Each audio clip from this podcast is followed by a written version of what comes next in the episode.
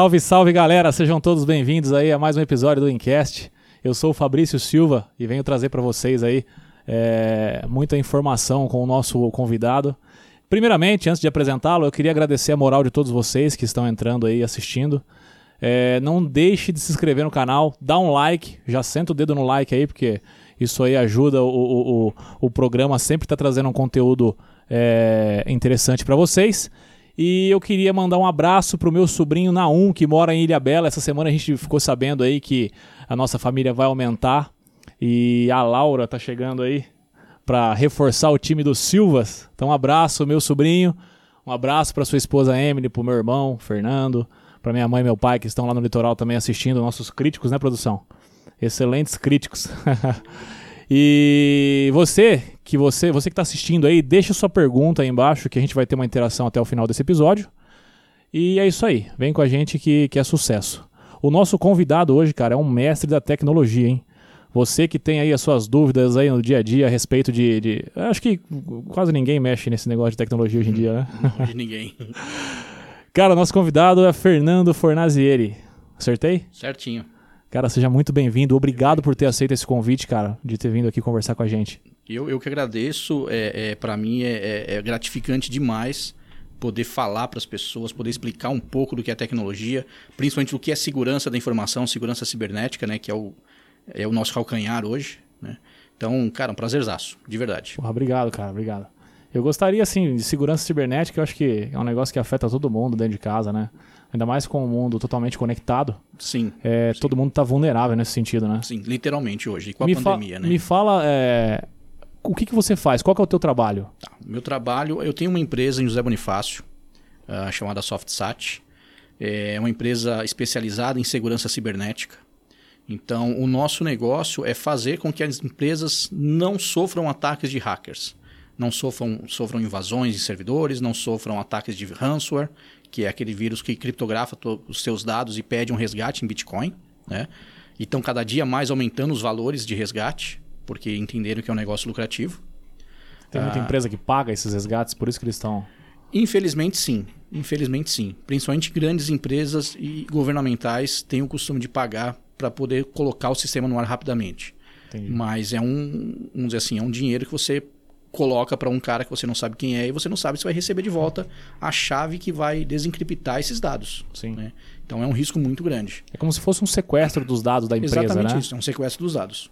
Aí ele pede o resgate para poder voltar ao sistema. Sim, para devolver os seus dados. Novamente. Exato. Entendi. E a sua empresa ela trabalha tanto para prevenir quanto para poder resolver também esse problema? É, a gente trabalha mais na prevenção, mas uh, com o aumento por conta da pandemia e o aumento de número de casos de ataques, a gente tem, chamado, tem sido chamado para resolver a situação. E está cada vez mais comum, né, esse tipo de ataque, né? Sim, cada dia mais comum, cada dia mais próximo da gente, em locais que a gente nunca vai imaginar que acontece, é, acontece porque esse cara não está nem aí. Se é um hospital, se é uma, um asilo, seja o que for. Ele identificou a oportunidade, ele vai fazer. Ele vai atacar. Ele vai atacar. Entendi. E você, é, é, nessa tua empresa, você tem outros tipos de trabalho que você presta também de tecnologia Sim, ou é, é, mais... Não, a gente faz a parte de suporte também, né? Suporte remoto. Uh, até se eu puder falar aqui, eu tenho dois caras que trabalham com a gente lá, que é o Luiz claro, e o Manuel. Que, cara, sem esses dois caras, a empresa não rodaria de forma alguma. São caras fantásticos, inteligentes ao extremo. Uh, e em todos os níveis. Você tem o Manuel no suporte o tempo todo atendendo todo mundo com uma, cara, uma paciência um, uma forma de atender que enquanto a pessoa não entendeu o que é, ele não para de explicar. Você tem o Luiz, cara cordial pra cacete, uma inteligência eu trabalhei com, com pessoas. Olha o reconhecimento aí, hein? Isso é coisa rara, hein? eu trabalhei com pessoas formadas com cargos altíssimos, né, em São Paulo ainda, que não têm o conhecimento que esse moleque tem, cara. Legal. E, legal. Moleque, 30 anos já, né? Mas, cara, é fantástico trabalhar com esses dois caras. Pô, legal, cara, legal. Isso é bacana. O reconhecimento é importantíssimo. Muito importante. E me tira uma dúvida. Por exemplo, eu comprei um celular, eu comprei um computador. Não entendo nada de informática, suponhamos. É, instalo um antivírus para poder trabalhar na minha máquina. Tô seguro? Depende do antivírus. Depende do antivírus. Ah, vamos falar do antivírus grátis. Né? Avast, AVG, Avira. Que é o mais comum que mais tem comum. No, no, dia a dia, né? Hoje você tem até o próprio Kaspersky, ou Kaspersky, como chamam, alguns chamam. Uh, o Bitdefender também são, tem a versão grátis. Mas qual é a diferença do grátis para o pago? Os fabricantes do, do motor de antivírus, do engine que a gente chama, Sophos, Kaspersky e Bitdefender. Então esses caras têm atualização de hora em hora, certo? A versão grátis, ela também atualiza de hora em hora, porém com 24 horas de defasagem. E hoje, quando a gente fala de quase 4 mil variações de vírus por dia, você ter 24 horas de defasagem na sua vacina de antivírus é muito risco. Então, quando a gente sempre busca para as empresas, ó, precisa colocar um, um, um, antivírus corporativo, não é só pelo fato de falar, ah, paga para isso. Não é só o fato disso. É o fato de que você vai ter proteção de hora em hora real. Você não vai ter 24 horas de defasagem. Essa Esse defasagem é, grande... é, como se fosse uma janela é, que o, o, o, a máquina fica mais vulnerável? Exato, porque, como eu falei, são quatro, cerca de 4 mil variações de vírus por dia. Então, se eu não atualizar o meu antivírus agora, eu tenho 24 horas de risco de ser infectado por, esses, por essas 4 mil variações que foram criadas. Entendi. Então, assim, o risco se torna muito grande. Né? E hoje não tem mais esse negócio, a gente vai atacar a empresa grande. Isso acabou. Né? É, hoje eles querem qualquer pessoa que esteja conectado. Seja um computador, seja um smartphone, seja uma TV. Uh, ah, de, eu acho que depois a gente pode falar um pouco sobre o 5G que vai chegar e o risco que isso traz também, que você vai ter tudo conectado. Né? Então a gente começa a colocar. um benefício, tudo. só que também tem um outro lado da moeda, né? Sim. sim eu percebo, bastante. Fernando, que quanto mais a, a, tecnologia avança, eu acho que isso é natural do ser humano sempre evoluir, mas também avança a questão da, da, da vulnerabilidade né, dos nossos dados, né, cara? Da vulnerabilidade dos nossos dados, da falta de, de conhecimento e a falta de zelo pelos nossos dados. Né? Ah, Para ter, ter, uma ideia, o, o, Brasil é o segundo país mais uh, uh, aberto ao mundo, vamos dizer assim, em questão de privacidade. A gente é o segundo país que menos se importa com privacidade de dados. A gente só perde para a Índia.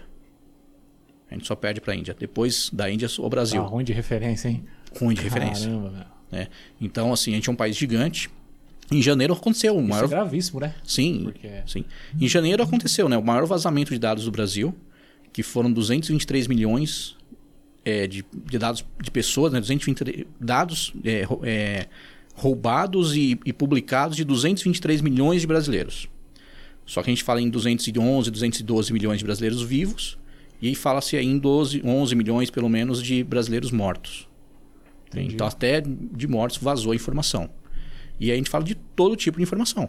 Nome, CPF, RG, nome da mãe, endereço, telefone, foto que quando fez de alguma conta é, digital que foi aberta, uh, documento de carro, documento de habilitação, tudo. Tá tudo, tudo digitalizado hoje em dia, né? Tudo, tudo. E isso naturalmente já não está seguro. Então é por isso que tua empresa entraria é, é, é numa, numa consultoria de segurança. Exato. Para deixar esses dados mais seguros. Exato. Então, Sem... normalmente quem te procura, a empresa, ou você atende pessoalmente também as pessoas? Não, pessoa física não. Só. Só pessoa jurídica. Só jurídica. Sim. Pessoa física geralmente com orientação, né? A pessoa, pô, tô com um problema tal, minha, minha, minha, o que, que eu faço? Porque a gente estava até comentando aqui antes a respeito desse pessoal que é gamer, né? Sim. Geralmente eles têm contas de, de jogos que ficam muito caras, né? Sim. Acaba gerando até um mercado paralelo de, de, de, game, né? Tem um mercado paralelo, o pessoal vende esses levels, né? Esses skin, skills que eles têm, né? Uh, mas tem o caso das invasões também, né? O caso que o cara perde a conta por uma invasão hacker, é, alguém vai lá e domina essa conta, e aí o cara perdeu. Entendi. Esse cara, pessoa física, então, você só orientação mesmo? Só orientação. Como... a, gente não tem, a gente não tem hoje um, um tratamento específico para pessoa física. Né? Entendi. Lógico, eu acho que é, é, a gente precisa fazer mais sobre isso, né? Orientar mais as pessoas, fazer mais programas, é, ir mais a público falar sobre isso. É um tipo de ataque que todo mundo não tem aquele, aquela vítima é, ideal e isolada, né? Todo mundo pode não, ser potencial vítima um. sobre isso. Tá, tá com o celular na mão, você já pode ser vítima. Sim, ainda mais hoje com o Pix. Ah, isso aí é uma modalidade que é. dificultou muito a vida da, é. da, da, das bastante, pessoas. Bastante. Aí, porque geralmente não tem tantos dados para rastrear aquilo, né? Não. é instantâneo, né? É instantâneo. Tá. É... Pode ser uma conta laranja, Sim. Né? Hoje, com a facilidade de abrir uma conta. Conta digital, digital né? Você não põe nem a cara no não, banco. Não, você até põe, mas você põe a foto do cara que você roubou, né? Uhum. Você, desculpa, o hacker, né? O cara, o, o atacante. Hacker também não, né? Vamos dizer assim, precisa, precisa classificar um pouco melhor isso, né? É, o mundo classificou o hacker como uma pessoa má, né? A pessoa, um, um ladrão, um, um, um, sem vergonha, vamos dizer assim, né? O criminoso vaga... da internet. É, né? o criminoso da internet, né? Mas esses aí são o que a gente chama de cracker, né? Que é o cara que faz algo para roubar informação efetivamente, né? O hacker é um cara estudioso. É um cara que estuda sobre o que ele quer saber. Como é que eu faço para entrar num servidor sem ter credencial?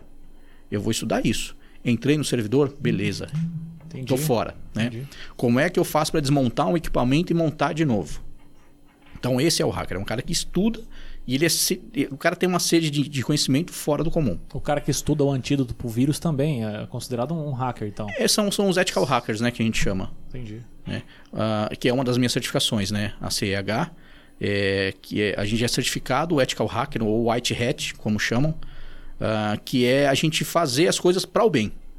Até mesmo em grandes empresas, a gente levantar vulnerabilidades e falar, pessoal, vocês têm uma vulnerabilidade aqui, é, precisa corrigir isso. Entendi. Como foi feita a exploração disso, como, foi, como é feita a solução disso, tá aqui, ó, é só fazer. E existe remuneração até para isso. Entendi. Cara, tu é um hacker então? Cara, sim, sim. Eu devia ter colocado na descrição, produção. Pô, sim. O cara é um hacker do bem. Sim, é Porra, um, que legal. um ethical hacker, né? Um hacker ético, ou white hat, que eles chamam, né? O, o chapéu branco. O que, que você precisa para entrar num celular de uma pessoa que está próxima de você? Você ah, consegue fazer isso? É possível. É possível. Todo um notebook, de um celular, o que, que você precisaria? Um notebook, um notebook, um Wi-Fi. Olha só. Ou um 3G, né? Um 4G. É possível. a produção está é tentando esconder o telefone dele. Não está tranquilo que ele está sem o notebook aqui, produção. É, a gente, aí a gente faz algumas, algumas técnicas, por exemplo, chamada spoofing. O que, que é essa técnica? Eu coloco um roteador aqui com um monte de rede conhecida. Starbucks, Burger King, McDonald's e afins. Rede que geralmente a pessoa conecta. Né? Muito, muito comum as pessoas conectarem nisso. Quando você cai nessa rede, para que você entenda um pouco como, como funciona uma, uma, conexão celular e um, um roteador Wi-Fi. O celular ele fica o tempo todo gritando. Tem rede aí? Tem alguma rede aí? Alguém que eu conheço? Aí um roteador falou: opa, te conheço. Vem para cá. Não importa a senha que você colocou no Wi-Fi. Quando você conectou numa rede pública como Starbucks, por exemplo, e você chegou num outro lugar que tem a mesma, o mesmo SSID, ele vai conectar. A partir do momento que ele conecta, eu capto todo o seu pacote, tudo que você está trafegando, e tudo que você acessar eu te mando para outro lugar. Certo? Então imagina que você acessou a pasta, uma página do, da CNN. Quando você acessar a página da CNN, você vai começar a ver uma página da CNN efetivamente, mas com anúncios de coisas que não tem sentido. Né? Como, por exemplo, invasão alienígena agora nos Estados Unidos. Poxa, pera lá, será que isso está no site da CNN mesmo? Uhum. Quando você fez isso, eu já peguei todas as informações que eu precisava do teu celular e posso so começar a te atacar ou até mesmo incentivar você a ir a um banco, um, um, sistema, um sistema bancário e fazer transações e mandar o dinheiro para gente. Entendi. Entendeu? Entendi. Quer dizer que a, a vulnerabilidade é gigantesca, então. Muito grande. Muito grande. Puta, cara, entendi. E a questão de WhatsApp? Existe muito golpe hoje em dia de WhatsApp, né? Inclusive Alguns. aquela questão da clonagem. Alguns. Eu queria que você falasse, que a gente estava até conversando antes, quem teve aí o WhatsApp clonado, existe uma solução, né? Sim. Para a pessoa reaver esse... Sim, esse... existem dois golpes, né? Na verdade. O primeiro golpe é aquele que a pessoa clona efetivamente a sua conta. Ah, imagina que você é, anunciou seu carro em alguma plataforma. Um cara pegou essa informação e vai te ligar. Falou, Fabrício, você anunciou um carro aqui agora, eu sou da plataforma assim, assim, assado, do controle de qualidade. Para a gente deixar o teu anúncio melhor, confirma algumas informações. Ah, você confirma tal o teu nome, CPF, tal essas coisas. Ó, eu vou te mandar um código de seis dígitos para confirmar que é você mesmo. A hora que você receber, você me devolve isso. A hora que você devolveu, o cara já está tentando utilizar o seu WhatsApp e esses seis códigos que você passou é o código de verificação da sua conta. Ou seja, você passou o acesso para ele. A partir daí, ele tem acesso total à sua conta de WhatsApp, seus contatos, tudo. E começa a mandar mensagem pedindo dinheiro. Tá? Nesse caso, qual a primeira coisa a se fazer? Tentar autenticar novamente o seu telefone no WhatsApp. Então você primeiro tenta fazer isso, de cara. Entra no aplicativo Sim. e. Se deu tempo do cara é, ativar a autenticação em dois fatores, você não vai conseguir mais fazer isso. E aí o que você precisa fazer é mandar um e-mail para o suporte do Whats- WhatsApp, chama suporte@whatsapp.com, com a informação telefone clonado ou WhatsApp clonado e o número do seu telefone, no- com o padrão internacional, que é o mais 55, que é o código do Brasil, DDD e telefone. Com isso, é, em cerca de horas, no máximo um dia, eles vão reaver a sua conta, já com a orientação de que você ative a autenticação em dois fatores. tá? Então, esse é um. O segundo, a pessoa utiliza qualquer número, mas pega a sua foto de perfil do WhatsApp. A partir daí, eu começo a mandar e-mail, é, mensagem para as pessoas dizendo o seguinte: ó, troquei meu celular, tive um problema aqui, troquei meu celular, anota aí. Aproveitando, é, estourou meu limite no banco aqui de transação, você não me empresta tanto e amanhã eu te devolvo? Ah, não, legal, te peço, ó, manda para esse Pix aqui. O Pix não tem nada a ver com o cara também, não tem nada a ver com a pessoa que está se passando, né? Então esse tem se tornado muito comum, esse segundo é, é, golpe, porque ele não depende da ação de clone, né? E, e vamos dizer assim, se torna fácil, a pessoa cai na lábia, né? O golpista tem que ter só uma foto da pessoa. Então, Só uma foto que ele pega no perfil. próprio WhatsApp, né? Por isso que a gente orienta também que no WhatsApp, você vai lá na, na- na- na configuração de contas é, e coloque que para que a pessoa, só quem pode verificar a sua foto são só os seus contatos. Porque se eu não sou seu contato e eu te mandar uma mensagem, eu não vou ver tua foto, até que você me cadastre como contato. Então a gente sempre Um orienta, estranho não teria acesso, né? não teria acesso. O próprio aplicativo te dá alguns métodos para você evitar uma maioria de Sim, crimes, sim. né? É isso, é esse fato da foto, né? De você não mostrar sua foto para todos. A autenticação em dois fatores, que é muito importante em qualquer aplicação, qualquer aplicativo, né? Seja ah, WhatsApp, Instagram, Facebook, banco, e-mail, o que você puder ativar a autenticação em dois fatores, isso vai te garantir muito mais segurança. né? Porra, legal, legal. Fernando, e me diz uma coisa, cara. Você. Como é que começou o TI na tua vida? TI na Como minha é que vida. é? Você era, um, você era um adolescente nerd, daqueles que era fissurado em tecnologia e queria saber de tudo e tal? Como é que Cara. começou no computador aí? Eu era aquele moleque que, pra você ter uma ideia, eu falava com a TV. Porque eu achava a TV, eu vi, eu vi a TV, não, calma, é, mas é, é- esse aqui, esse aqui é especial. O assunto, né? É. Conversava, de ver o assunto. Eu via a TV e eu via a TV. Eu vi uma pessoa e eu vi essa pessoa. Então, pra mim, se eu falasse com a TV, quem tivesse lá ia me ouvir também. e aí tinha um programa do Bozo, né? Lá atrás eu ficava brincando, "Ô, Bozo, me dá presente! né? Lá-. Então eu era, eu era, eu era essa, eu era essa criança. Né? Não, nunca me ouviu, cara. Tava à frente Nunca do tempo ouviu. dele, tá vendo? Ele já tava interagindo. Então, e a gente não tinha telefone FaceTime. em casa. Não tinha telefone em casa, não dava pra, Pra ligar pra lá. ligar né? lá. Então eu tentava isso, né, cara? Tava muito à frente do tempo dele em produção. Tava com o FaceTime E dele. aí, com on- 11 anos, é, acho que estava na quarta para quinta série, apareceu uma escola de informática, um quarteirão da minha casa. E os caras foram na escola oferecer é, é, uma bolsa de estudos, vamos dizer assim. E aí foi o meu, meu primeiro contato com o computador nessa escola. Com 11 anos. Com 11, 10 para 11 anos. E aí a gente, é, a primeira linguagem que eu aprendi era uma linguagem chamada Logo. Era uma linguagem para você fazer desenho num computador, é, naquela época tela verde, ou tela âmbar, né, que é aquela laranja. E aí você dava alguns comandos e tinha uma tartaruguinha. Essa cabe- o mouse, vamos dizer assim, a ampulheta do mouse lá, o, o sinalizador do mouse, Hum. era só um, um- um triângulo que eles chamavam de tartaruga. Nossa, e ali você cara, dava os isso- comandos para ele sair riscando e fazendo os desenhos. Né? Nossa, isso é muito antigo. É, é muito. É? Era o pai do Paint. Tem. Ah, bem antes. Nessa época não tinha internet. Não, não, não, não. Nem, nem pensar em internet. No máximo existia a rede interna de computadores, né? Que era a rede ponto a ponto, que a gente chamava. Aqueles conectores BNC, igual conector de, de câmera de, de DVR, essas coisas. E aí era uma rede conectada ponto a ponto, efetivamente. Um computador que comunicava com, comunicava com o outro tem que ser através do cabo. Isso, do cabo, mas era esse ponto a ponto, né? Tanto que às vezes empresa grande que ainda tinha esse tipo de rede, ah, tô aqui trabalhando, chutei o, o fio aqui, desconectou. Até descobrir onde desconectou isso, você só via o Ah, povo de entendi. TI correndo que nem louco. Era embarramento que É, fazia é ponto a ponto, literalmente. Eu- Então, se estava conectado até esse computador, eu tinha comunicação. Sim. Se eu colocasse um outro computador aqui e não tivesse um cabo de um para o outro, esse computador não falava com a rede. Entendi. Mas isso só para processamento interno, né? Só para trabalho efetivamente. E pra gente, molecada, era, era isso, né, cara? Aí depois disso a gente foi, eu fui fazer COBOL. Logo depois. E aí o meu primeiro programa foi aquele joguinho Tetris.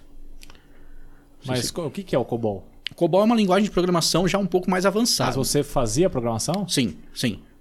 Você começou já very hard, então. Você já, Já, começou adolescente fazendo programa, Já. E aí o primeiro, e o primeiro programinha que eu fiz foi o joguinho Tetris. Sabe aquele joguinho que vai montando, desce um, um- Sei, um sei. cubo, desce Você um as pezinho. pecinhas e isso, tal. isso. Foi o primeiro, Você fez um joguinho daquele? primeiro programa que eu fiz. O quê, com 12, 13 anos? Ah, 12 anos, nem é isso. 11 para 12. Caramba, rapaz. O que você tava fazendo com 12 anos, produção? Pode falar isso. Caramba, cara. E aí, aí, como é que foi o desenrolar disso? Cara, aí Profissionalmente, É, você... aí eu tinha duas coisas, né? Que eu era. Aliás, três coisas que eu era apaixonado quando era moleque. A informática, que foi recente, né? Desse pedaço. Com 11 anos, eu fui chamado para jogar basquete no, no time da escola, quando eu estava indo para quinta série. É, um amigo jogava, eu nunca tinha pego uma bola de basquete. E aí, fala, tem uma vaga lá, quer jogar? Quero. Cara, me apaixonei. Comecei a jogar, ah, fui até ser federado na- no Espéria, Rapaz. em São Paulo. É, até os 16 anos como cadete, né? Depois eu estourei o joelho e tal e não fui mais. E minha outra paixão era a música. Eu fui DJ em São Paulo por muitos e muitos anos em casas noturnas grandes de São Paulo, né? Então eu me dividia nisso. Caramba, cara. E aí eu com, eu com 14 anos eu ganhei um campeonato de DJ em São Paulo. Com 14 anos. 14 anos. É. E DJ é aquele, aquele classicão, no disco. ali, Toca no- disco, toca, disco, DJ puro, toca disco puro. Ah, no máximo, assim, o, o máximo assim, uma coisa diferente era tocar fita, né? Mas aquelas toca fita de rolo pra fazer remix de música, que você ia cortando os slides lá, tal, cola- colando pedacinho de fita, pedacinho, escutando pedaço por pedaço, arranca um pedação de fita, que esse aqui não serve mais, cola um pedacinho no outro. E, mas essa profissão de DJ não era tão comum na época, né? Tinha alguns ícones no Brasil aí que, que Tem. você se espelhava? Tinha, cara, cara, Ricardo Guedes, pena que não tá mais aqui com a gente, era um cara a mixagem do cara era fantástica. Sim. Ah, Iraí Campos, um dos percursores no Brasil, Gregão, Greguinho, Silvio Miller, que são caras dessa época. Um outro cara muito que eu gostava demais era o Badinha, da Overnight. Vi muito esse cara tocar. Tudo de São Paulo, esse pessoal? Tudo de São Paulo. Você era de São Paulo Era de São, época, era né? de São Paulo. Eu fui, eu fui de São Paulo, há- eu moro no interior aqui há nove anos. né? Entendi. Então foram 35 anos lá. Entendi. E você é nascido lá, então? Nascido e, lá. E, e fez praticamente a sua carreira lá. Tudo lá, tudo lá. Né? Entendi. É, Então eu me dividia nessas paixões, né, cara? Mas essa todo. questão do DJ aí, você tocava em casa noturna, assim? Sim, pra sim, balada casa noturna, tal? balada. Pô, balada. cara, legal, Sexta, cara. sábado domingo. Final de semana a gente tinha rádio ainda, 9 FM Record. Tinha rádio pra fazer. Pra fazer. Era, cara, era show de Mas bola. você chegou a acumular DJ, basquete informática? Tudo. Você fazia Tudo isso. Rapaz. Eu com, com 18 anos, eu jogava, aí eu jo- 18 anos eu jogava basquete em clube do bairro, mas pra jogar só, né? E aí eu trabalhava na Serasa, na parte de suporte técnico lá no início, é, é, organizando cartão perfurado, né? Não sei se a molecada de hoje vai saber o que é isso. É, tocava como DJ e jogava basquete. Então, por exemplo, sexta-feira trabalhava o dia inteiro, à noite tocava, de manhã, de sábado, de sexta para sábado, né? No sábado de manhã ia jogar basquete, à tarde descansava um pouco, voltava para rádio, aí ia fazer rádio, da rádio ia para casa noturna, é, domingo jogar basquete, rádio e casa noturna. Caramba, Era cara. essa a vida, Multifunções. Cara, então. mas era muito bom. Levou muito tempo eh, nessa vida aí? Entre basquete, DJ e tudo? Ah, foi até os meus 19 para 20 anos. Foi quando você falou que machucou o joelho Sim, e jogar eu, eu, eu basque- machuquei o joelho com 16. Né? Aí profissionalmente eu já não ia evoluir mais. Então depois disso, foi só jogando jogando por jogar, né? Jogando para manter o jogo, assim, a forma, né? De, de bola e basquete. Ô, Fernando, e quando foi a, a- que você virou a chavinha assim e falou, cara, eu vou viver do TI? Vou viver da, da, da, da- da informática, do mundo digital. Cara, acho que eu tinha 20 anos. 20 anos? 20 anos. Porque assim, a, a questão DJ no Brasil estava mudando muito. Então você tem uns caras que tocaram na época que eu toquei e, e são amigos de infância, teoricamente, como o DJ Mark, por exemplo. É o melhor DJ do mundo, cara. O que o DJ cara Mark. DJ Mark. Só que o cara troca um estilo de música que não é muito bom, não vai muito bem no Brasil, chamado drum and bass. É, é um estilo bem pesado, assim, bem hardcore. Ah, esse cara vive mais em Londres do que no Brasil. Quer dizer, ele, ele tem uma casa em Londres e uma casa no Brasil. É, vive mais fora Europa do que aqui. E começou a acontecer muito isso, do pessoal começar a ir pra fora. Andy, né, que era da Overnight, cara, fantástico também. Ah, o Klebinho, né, o Kleber Barri, ele ficou aqui, toca aqui no Brasil até hoje. Mas a grande maioria começou a sair. E aí eu comecei a gostar mais da informática. Falei, não, eu acho que eu, me- eu gosto mais daquilo ali. né? Apesar de ser uma adrenalina fantástica tocar pra 4, 5 mil pessoas, né, cara? Em São Paulo a gente tinha esse público, né? Deve ser muito foda isso. É. E é interessante porque o pessoal ia na casa noturna porque o DJ tava tocando. Não ia na casa noturna pra segurar um copo e ficar chacoalhando o ombrinho, né? O cara ia porque o DJ tava tocando. Então você ia na overnight porque o Badinha tocava e depois o Andy, o Anderson, né, o, tocava lá. É, você ia na Toco porque tinha o Vadão, porque tinha o, o Mark depois. Você ia na contramão porque tinha o Guedes. o DJ que atraiu o público. Era. Então o público era do DJ. Entendi. Mas aí, com essa mudança toda, o pessoal começando a ir muito para fora tal, e eu começando a, a gostar mais da área de tecnologia, resolvi partir para tecnologia. Tu chegou a ganhar dinheiro como DJ? Pouco. Muito pouco. Não era tão reconhecido não, não era. profissionalmente. Não, né? não era. Não era. É, Esses caras que eu falei hoje, né? Mark, ah, o Andy, Patife, esses caras fizeram muito bem, tão, ganharam muito dinheiro. Com a pandemia sofreram muito, porque os caras não tinham festa para tocar. É, mas por exemplo, o Patife, por exemplo, mora em Portugal. O Andy mora no Brasil, o Mark mora é, Brasil e Londres. Ah, então, assim, esses caras conseguiram ganhar um dinheiro. E, além de eles se tornaram produtores também. Né? Apesar de não ser algo que eles gostam de fazer. Eles produzem porque o mercado meio que exigiu, então eles produzem. Se adequaram, né? à sim, demanda. sim, mas o negócio dos caras é tocar. Nos tocadiscos até hoje.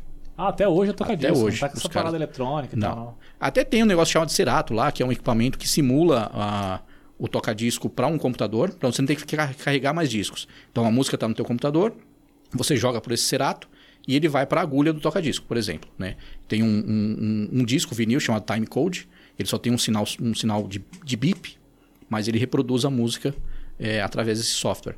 Então o cara não tem mais que carregar é, um monte de disco, né? Então carrega uma mochila com um notebook e só.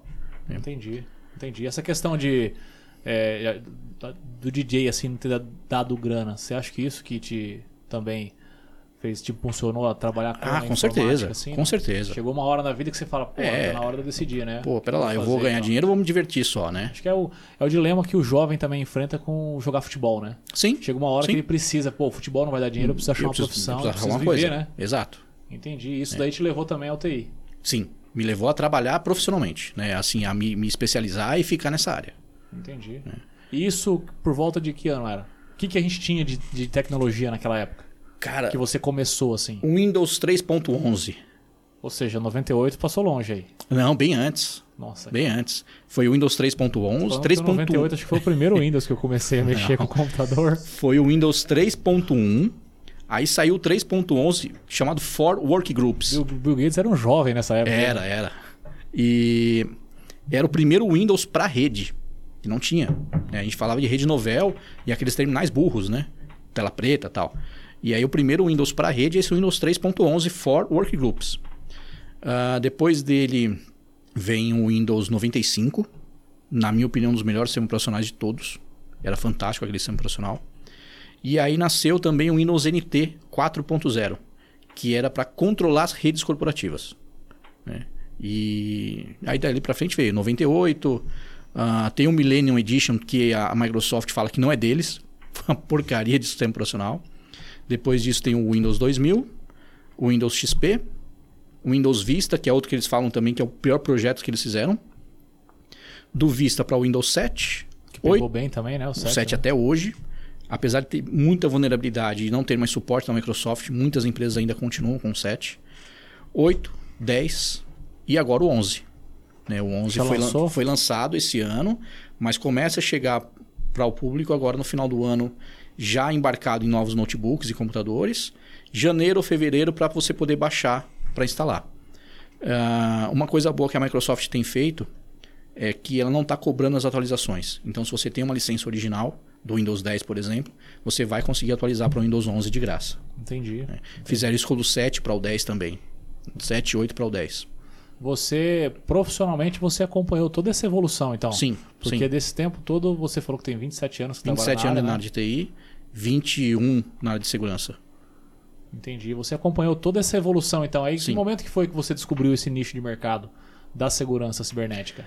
Ah, eu fui trabalhar numa empresa, é, uma multinacional japonesa, ah, como um analista funcional, né? no caso, o cara que cuidava de sistemas somente, não programava, não, mas só administrava sistemas e dava suporte ao usuário. Né? É uma empresa gigantesca. Né? E aí, no ano de 2000, a gente começou a criar a área de segurança da informação dentro dessa empresa. Então, assim, foi meio que engatinhando, fazendo algumas mudanças. Imagina que você tem uma empresa gigantesca e a gente começou a pegar povo baixando o filme do Harry Potter. Acabando com o link, link de, de internet, naquela época era escasso, né? E aí você via neguinho baixando o filme do Harry Potter dentro da rede. Então, a gente, pô, a gente precisa fazer alguma coisa. Aí começou a ir atrás dessas coisas. É, em 2002, eu fui convidado a fazer parte de uma outra empresa multinacional também, americana. Aí lá, cara, segurança da informação lá era terrível. Terrível. Tudo que você possa imaginar, você tinha que ter segurança. Tudo. Se eu fosse sair da minha mesa, eu tinha que bloquear o meu ramal para que ninguém conseguisse fazer ligação no meu ramal que não fosse eu. Eu tinha uma senha para ele. Ah, se eu tivesse um documento em cima da mesa e eu fosse sair, eu tinha que colocar na gaveta, trancar minha gaveta. E se alguém viesse falar comigo, a hora que estivesse com algum documento importante, a pessoa viesse falar comigo, eu tinha que virar o documento. Entendi. É. Fora outras coisas, né? Eu não podia sair da minha mesa sem que a estação tivesse bloquea- desbloqueada. Eu tinha que bloquear o Windows lá para poder sair. É, Essa empresa era de tecnologia. Não, Não. não, É uma empresa científica, Hum, mas é uma empresa americana. O americano tem essa questão de segurança da informação muito forte. entendi. E aí lá eu me apaixonei por isso. Lá eu falei, putz, eu não quero mais saber só de infra, só de, de- de sistemas, eu quero partir para a segurança efetivamente. E aí em 2006 eu recebi um convite para voltar para essa empresa japonesa. E aí tocar todo o setor de, de, de TI. Hum, Entendi. Então em 2006 eu volto para essa empresa japonesa é, e fico até o dia que eu resolvi vir embora para cá, que foi 2011 ou 2012. Tu conseguiu implantar lá a questão da segurança que você tinha aprendido na, na, Tudo. na, na americana? Tudo e mais um pouco. Tudo e mais um Legal. pouco. Foi bem legal. Foi bem legal. E Uma- aí é toda, escola praticamente. né? é, e toda uma mudança de cultura, né? Você fazer as pessoas entenderem que eles têm que eles têm que ser seguros, né? Com os, com os equipamentos da empresa ou com as informações da empresa. Agora, ainda mais com a Lei Geral de Proteção de Dados, além de proteger as informações da empresa, a gente precisa proteger os dados pessoais. Então, força ainda mais a, a segurança da informação nas empresas hoje, né? Coisa que não se vê muito. Ou você vai a uma empresa grande que já tem isso, ou uma empresa média que começou a principalmente negociar com países da Europa e aí tem necessidade de se adequar à lei europeia e ter essa parte de segurança da informação. E agora com a LGPD, todas as empresas no Brasil são obrigadas a ter Entendi, isso. entendi. E uma dúvida que eu tenho, você falou bastante de, de, de computador e tal. Tu não era o jovem nerd que gostava de videogame, não? Rapaz. Meu primeiro, vi- meu primeiro videogame foi um telejogo, Ford Filco. Tele... produção jogou muito isso aí, né, produção? Ford- o, o telejogo, Ford O Filco? telejogo? Não Filco? desse? É da Filco Ford Game? Filco. Caramba, Era um, é um equipamento desse tamanho. É, o Atari vem depois, né? é, um, é um aparelhinho com duas bolinhas aqui. Sei. Tinha três jogos: futebol, paredão e tênis. Lembra da bola quadrada que o Kiko queria? Sei. Era aquela lá. Era do tênis. Era desse é daí. 8-bit? Oi- não, Não, né? Não, nem. 8 4 bit bits. Super acho que 4 Nintendo bits depois, né? aquilo. 2 bits, 4 bits. E aí você tinha futebol.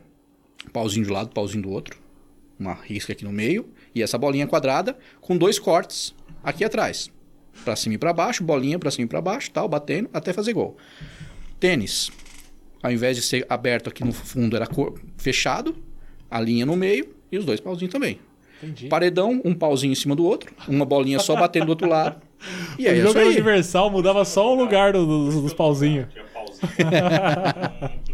E aí, é, é, Caramba, se você velho. tinha uma TV preto e branco, era preto e branco. Se você tivesse uma TV colorida, era verde e branco. entendi, entendi. Entendeu?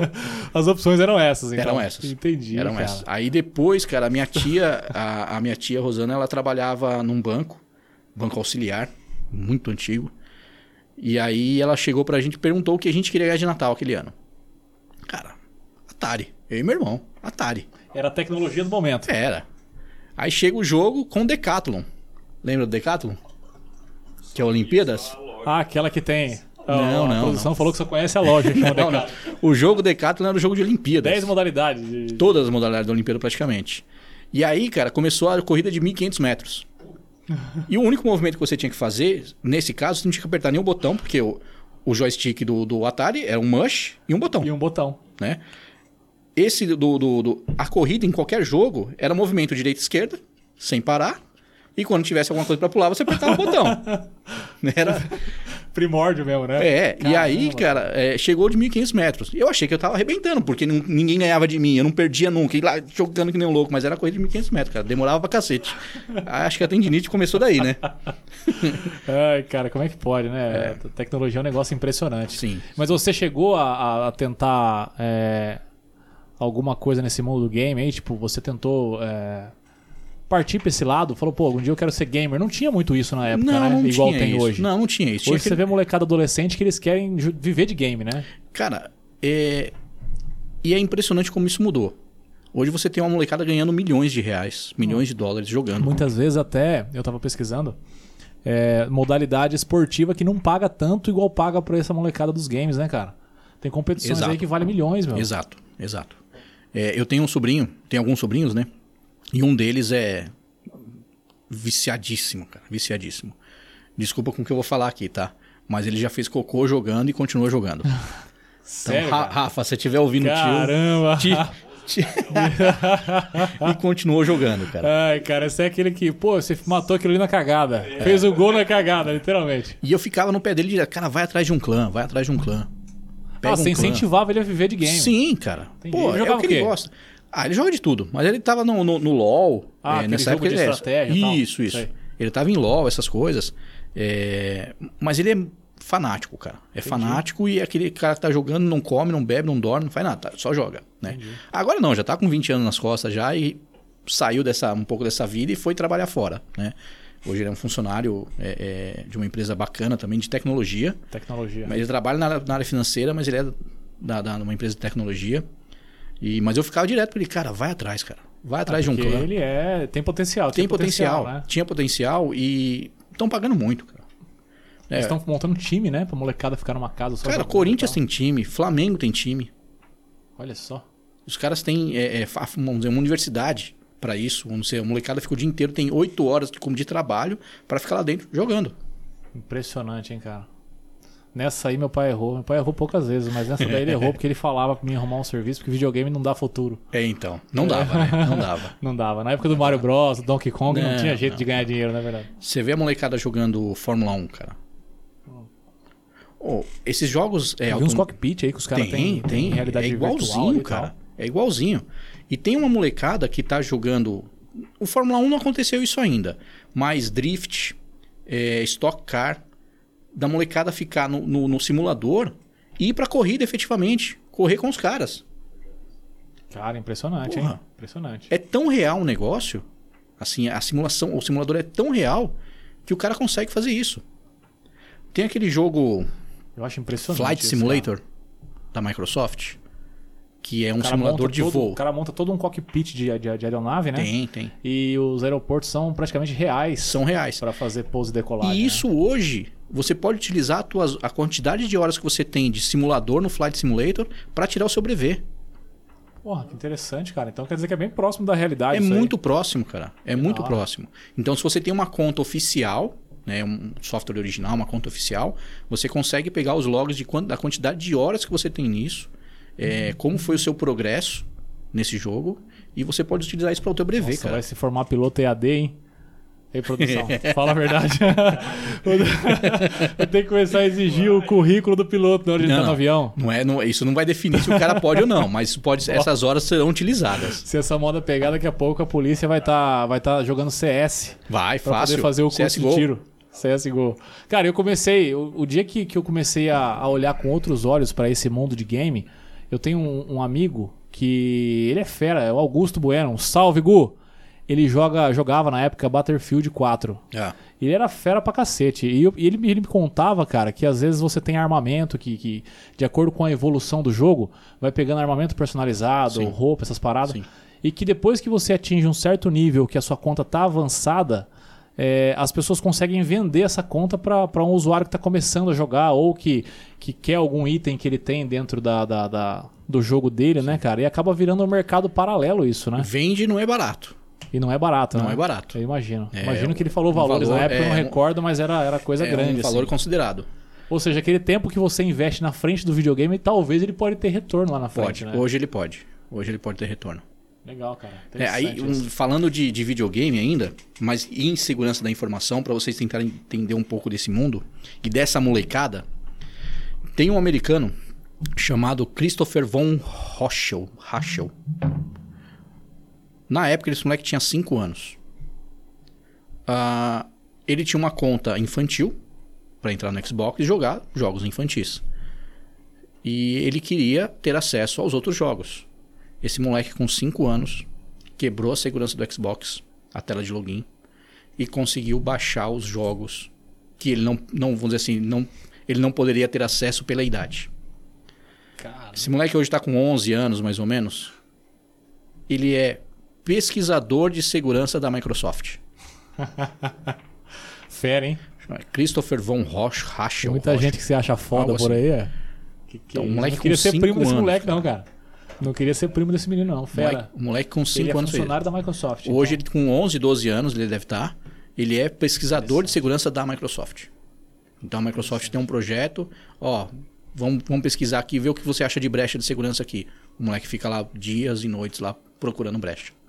Interessante, cara. Interessante. Então, a a área da segurança e que informação, falando, a É gente muito falou de game e ampla, tal. né, cara? E é muito, ela, é- ela é muito apaixonante, cara. É muito apaixonante. E cada vez mais vai estar mais presente no nosso dia a dia, né? Cada Em dia tudo. mais. Porque você citou no começo, a chegada do 5G vai fazer com que a demanda por segurança também aumente, né? Bastante. Bastante. Como é que você vê essa parada do 5G aí? Qual Cara- que, vai mudar hoje para a população? E- Eu, eu falo o seguinte: o 5G ele veio para as máquinas, para as empresas. Né? O 4G que veio para a gente, pessoas, a gente consegue fazer tudo. A gente consegue assistir um filme, ah, GPS, ouvir um podcast, fazer qualquer coisa no celular com a conexão 4G, que é uma conexão rápida já. O 5G, eu acho que ele vem para integrar ainda mais o serviço e as empresas. Porque fala-se de uma latência tão baixa é, a laten- o que, que é a latência? É o tempo de resposta de eu dar um comando, esse comando vai até um servidor e volta. O famoso ping, né, que o pessoal usa muito. Então é o tempo que eu digitei um site de internet, ele foi até o servidor e me devolveu aquele site. É, a gente fala no 5G numa latência, uma latência tão baixa em que vai ser possível fazer coisas que hoje é inimaginável. Como, por exemplo, fala-se é, na medicina de um médico num país e o paciente em outro país. É, esse cara, esse médico emular um robô e esse robô vai fazendo as ações dele conforme ele vai se movimentando lá do outro lado. Mas tudo Caramba, isso por conta dessa latência, que é muito baixa. Entendi. Vai ser bem preciso o movimento. Muito do- preciso, né? Um risco quase que zero, né? O risco zero nem a gente consegue ter, né? Nem o ser humano consegue ter. Mas é um risco muito baixo por conta dessa latência baixa. Então, quando eu faço esse movimento de virar a minha mão, ir para frente, voltar, é meio que instantâneo. Entendi. A gente fala de milésimos de segundos, mais micro milésimos de segundos, é, é, de tão rápido que vai ser essa comunicação. Cara, essa latência baixa ela vai ajudar também na, na, na popularização, claro que é a longo prazo, daquele carro autônomo, né? Sim, é uma das coisas. É uma das coisas também E que aquilo isso... deve funcionar no 5G, porque, Sim, sim. porque tem que ser muito Ele tem que ser preciso muito para andar na preciso. rua sem o motorista, Sim, né, cara? Muito preciso para identificar um, perigo na frente, dos lados, Uhum. que hora que ele pode fazer a curva, o quanto ele vai movimentar esse volante. O 5G também vai trazer essa. Sim, sim. É, É o esperado, é o esperado que, o- que esse, Cara, o carro autônomo foda. realmente comece a rodar é, é, com isso. Já tem muito teste acontecendo, né? Mas efetivamente pôr para funcionar é, com o 5G, por conta dessa latência. E esse negócio de tecnologia, você falou que, que já tem teste sendo feito, né? É interessante porque a gente está aqui, só que a pesquisa está sendo feita às vezes para 5, 10 anos, né? Eu tenho. Estou falando isso porque eu tenho um amigo que mora, ele, ele é engenheiro da Land Rover, na Inglaterra. Tá. E no ano, nesse final de ano a gente estava junto aqui, ele veio na casa do, do meu cunhado aqui, e a gente estava conversando a respeito da- das tecnologias e tal. De- ele, ele disse que está trabalhando numa tecnologia que vai ser lançada nos Land Rover daqui a 10 anos. De autonomia também, assim. Sim, De carro sim, é- autônomo. É, comum É isso. interessante isso, comum. cara. É. Porque às vezes a gente pensa hoje que tá no auge, mas o auge tá Não, chegando, cara. né? É, é só a gente ver o seguinte: 2010 para 2020, quanto a tecnologia evoluiu? Absurdo. Cara, Absurdo. você tem tudo hoje conectado. né? Com o 5G, que vai facilitar ainda mais isso, ah, hoje você já tem tecnologia na geladeira. Você consegue ter na geladeira quais os produtos não podem faltar. Ele escaneia a tua geladeira. Se tiver no estoque mínimo, ele te comunica. Ou ele simplesmente vai fazer a ação que você determinar, que é manda essa lista para o mercado. O mercado recebe isso, cobra no meu cartão de crédito e me entrega em casa. Uma geladeira conectada na internet, isso. É aquela Isso. internet das coisas, né? É, é a Onde internet das tudo coisas. vai ficar conectado na internet. Exato. é.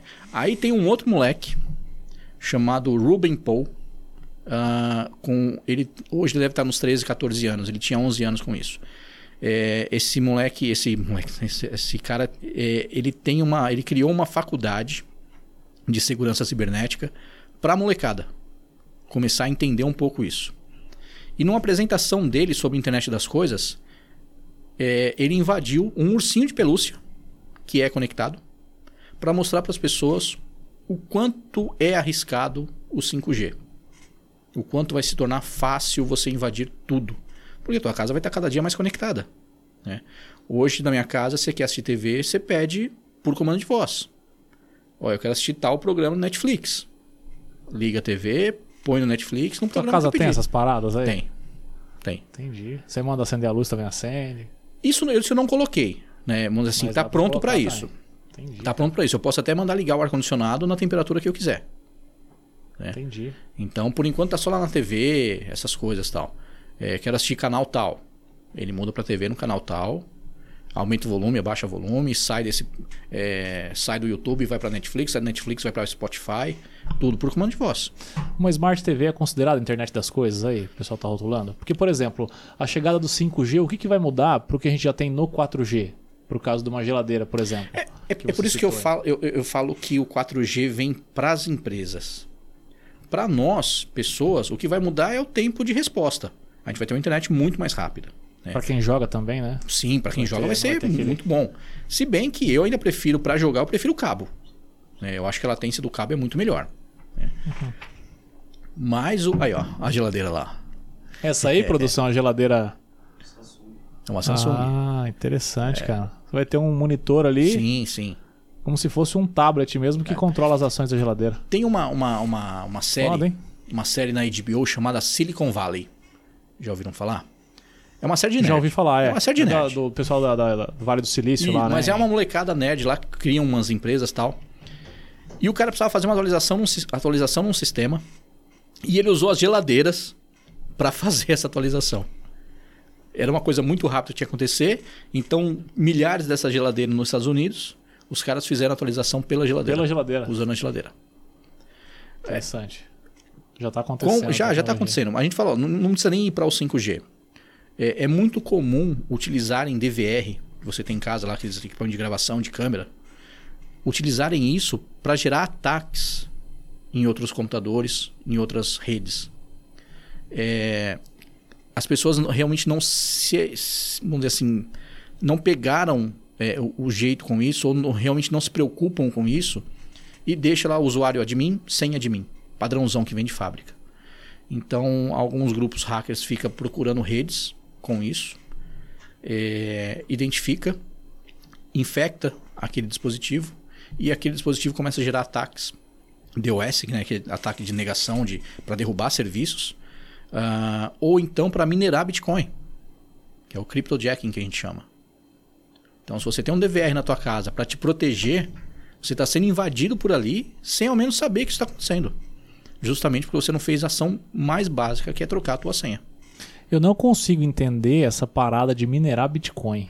Dá uma impressão que, por exemplo, ele está perdido na rede, você precisa captar ele, sabe? Eu não consigo. Não entra na minha cabeça essa parada. Porque eu vejo às vezes na internet os caras montam uma, uma, uma sala igual o nosso estúdio aqui, com Cheio alguns. de placa de vídeo. Exatamente. Aí fala: o que, que é isso aqui? É uma mineradora de Bitcoin. Eu falei, É. Caralho, onde é que tá esse Bitcoin que, que fica minerando e tal? É, o, o- Bitcoin é, é utiliza a a tecnologia de blockchain, né? Então, eu não tenho ela no, Serra pelada dos Bitcoin. Então, cara. eu não tenho o Bitcoin no local específico. Eu tenho ele fragmentado em vários lugares, em milhares de computadores. E aí eu vou entrando, esse, esse cara vai pegando esses, esses fragmentos soltos desses computadores e vai trazendo para um lugar. E vai montando o Bitcoin, né? Vai fragmentando e vai montando isso. né? Tanto que você negocia Bitcoin em frações, né? Você falar em um Bitcoin hoje, está em 250, 260 mil Nossa, reais, né? Um Bitcoin. Então você fala em frações. Ah, eu quero investir em, Bitcoin, eu tenho dois mil reais. Você vai comprar um 0,000 alguma coisa De Bitcoin. É, Bitcoin, Ethereum, qualquer outra é, é, moeda, né? Então a gente fala em frações. Entendi. E aí o que esses mineradores fazem é isso, eles ficam criam cria-se um programa que fica buscando essas frações soltas em computadores, que existem brechas para isso também. Vai pegando isso, trazendo e montando num lugar. Mas então ele tá pegando de alguém isso. Tá pegando de alguém, mas são fragmentos tão pequenos que não fazem diferença no valor. Ah, entendi. mas tá pegando de alguém. Entendi. Aí no montante é onde é que ele, que ele consegue é, é, montar esse, Sim, na verdade, esse sim. Bitcoin. É.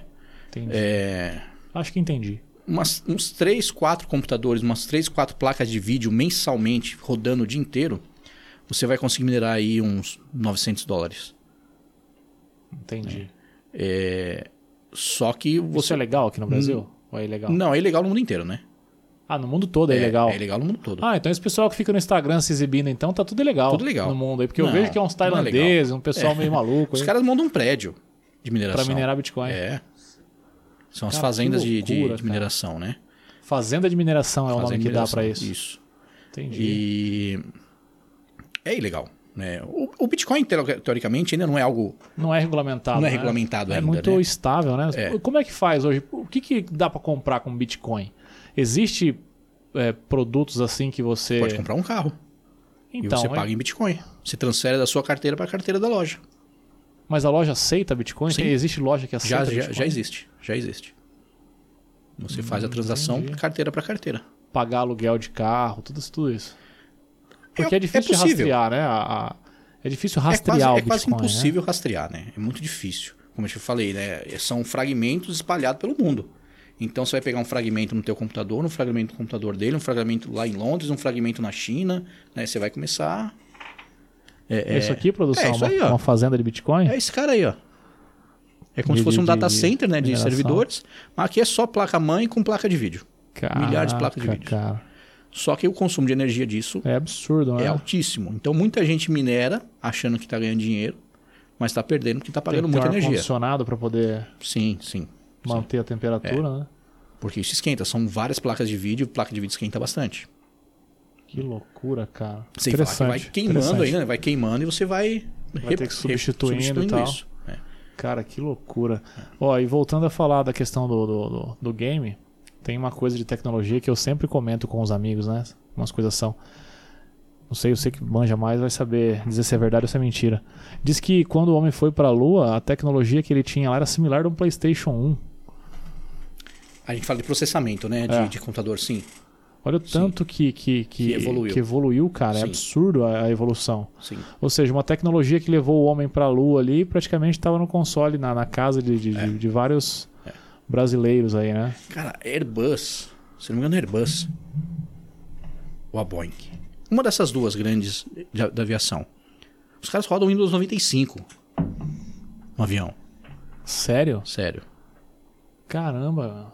O software dos caras que controla o avião é em Windows 95. Mas qual que é o- a, a- a finalidade de não ter evolução nesse sentido? Funciona muito bem, é barato e não precisa de manutenção. Entendi, cara. E existe essa possibilidade de invadir um avião remotamente? Sim. Sim. Isso é um perigo do cara. É, cara, isso tá se tornando cada vez mais perigoso e já tem muita gente olhando para isso, né? Existe isso até em carro. Ah, esse carro autônomo vai ser uma. não, Bom, até. não precisa do até, carro autônomo, não. até a- o carro convencional do dia a sim, dia. sim, aí. os mais novos, sim, que tem tudo integrado hoje, multimídia. ah, Tem um módulo de processamento no carro sim, hoje em sim. dia, né? É uma rede chamada Canvas.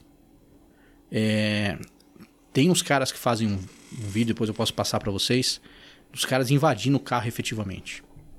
E aí um, um- um espanhol, é, numa, numa convenção nos Estados Unidos, mostrou que ele montou uma plaquinha menor que um celular, desse tamanho assim, conectou num carro e fez o que ele queria. Nesse mesmo vídeo, tem um outro cara que é um, um, um white hat também, né? Um hacker ético. é, em que ele faz com, na- com a produção do, do programa lá que eles estão fazendo, eles fazem o carro desligar com o cara andando. Tira o carro, de- aí tira o cara, o cara do carro, o carro liga, o carro vai pra frente, o carro vai pra trás, o cara vira pra um lado, vira pro outro. Que absurdo, cara. Aí você imagina você. E isso tudo isso pela rede 3G, né? Por uma rede móvel. Você imagina você andando na, numa, numa rodovia, você perde totalmente o controle do seu carro. Eu posso te virar para direita, para esquerda, eu posso apagar farol, posso acender farol, posso frear, posso cortar combustível. com Entendi, simples cara. comandos. Entendi. Cara, é, quem nunca precisou do trabalho que você executa um dia na vida vai precisar. Porque cada vez mais é, as pessoas vão ficar vulneráveis, então, Sim. com o avanço da tecnologia. Sim, cada vez mais a gente está conectado. Caramba, cara. E essa rede, essa rede de carros, essas coisas, a preocupação é justamente essa: um avião, um tanque de guerra. Pô, imagina uma guerra. Eu falo pra muita gente, eu tenho muito mais medo hoje de uma guerra física, pessoas, do que uma, do, do que uma, uma, uma guerra é, é, virtual, uma, uma, uma guerra cibernética. Eu morro de medo de guerra, guerra cibernética. Ah, da cibernética você tem mais Sim, medo do é, que desculpa, uma. Acho que eu falei o contrário. É. Eu tenho muito mais medo da guerra cibernética. Muito mais.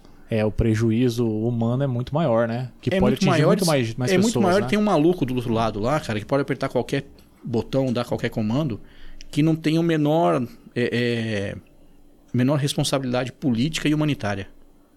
Ele não é o presidente de um país, não é um maluco que ah, ah, o coreano lá que, apesar de Sim, ser sim. maluco, mas ele não é tão doido ao ponto de mandar realmente acontecer alguma coisa. Às vezes uma pessoa sentada atrás de um computador Muito não mais vai ter acho. tanta noção por isso. O cara não tem essa noção, não, tanta responsabilidade, né? sensibilidade, é. Ele não tem essa responsabilidade. Então ele vai apertar esse botão. Né? Tem um, um, um- um- episódio recente em Israel em que os caras mandaram um míssil num prédio porque descobriram que tinha um ataque talibã saindo de dentro daquele prédio. Ataque hacker. Entendi. E os caras mandaram um míssil no prédio. Neutralizaram na, Na hora. Na, na força mesmo. Na força. Entendi. sabe? Então é muito, é muito sério. Serviço de contra-inteligência, isso, sim, né? sim. Que Israel tá, vamos dizer assim, ganhando de todo mundo nisso. É né? um dos mais, mais foda Os tecnologia, caras estão né, muito cara? bons. Os caras estão muito bons. Os serviços de inteligência, os Mossad, se eu não me engano, deles são Sim, extremamente... até para celulares hoje, a tecnologia dos caras para abrir um celular e fazer uma perícia forense é impressionante, cara. É impressionante. Software que eles... Que eles... Geralmente as polícias científicas usam, Usam software software deles. né, Sim, cara? usam software Os deles. caras são zica, hein? São. Que show de bola.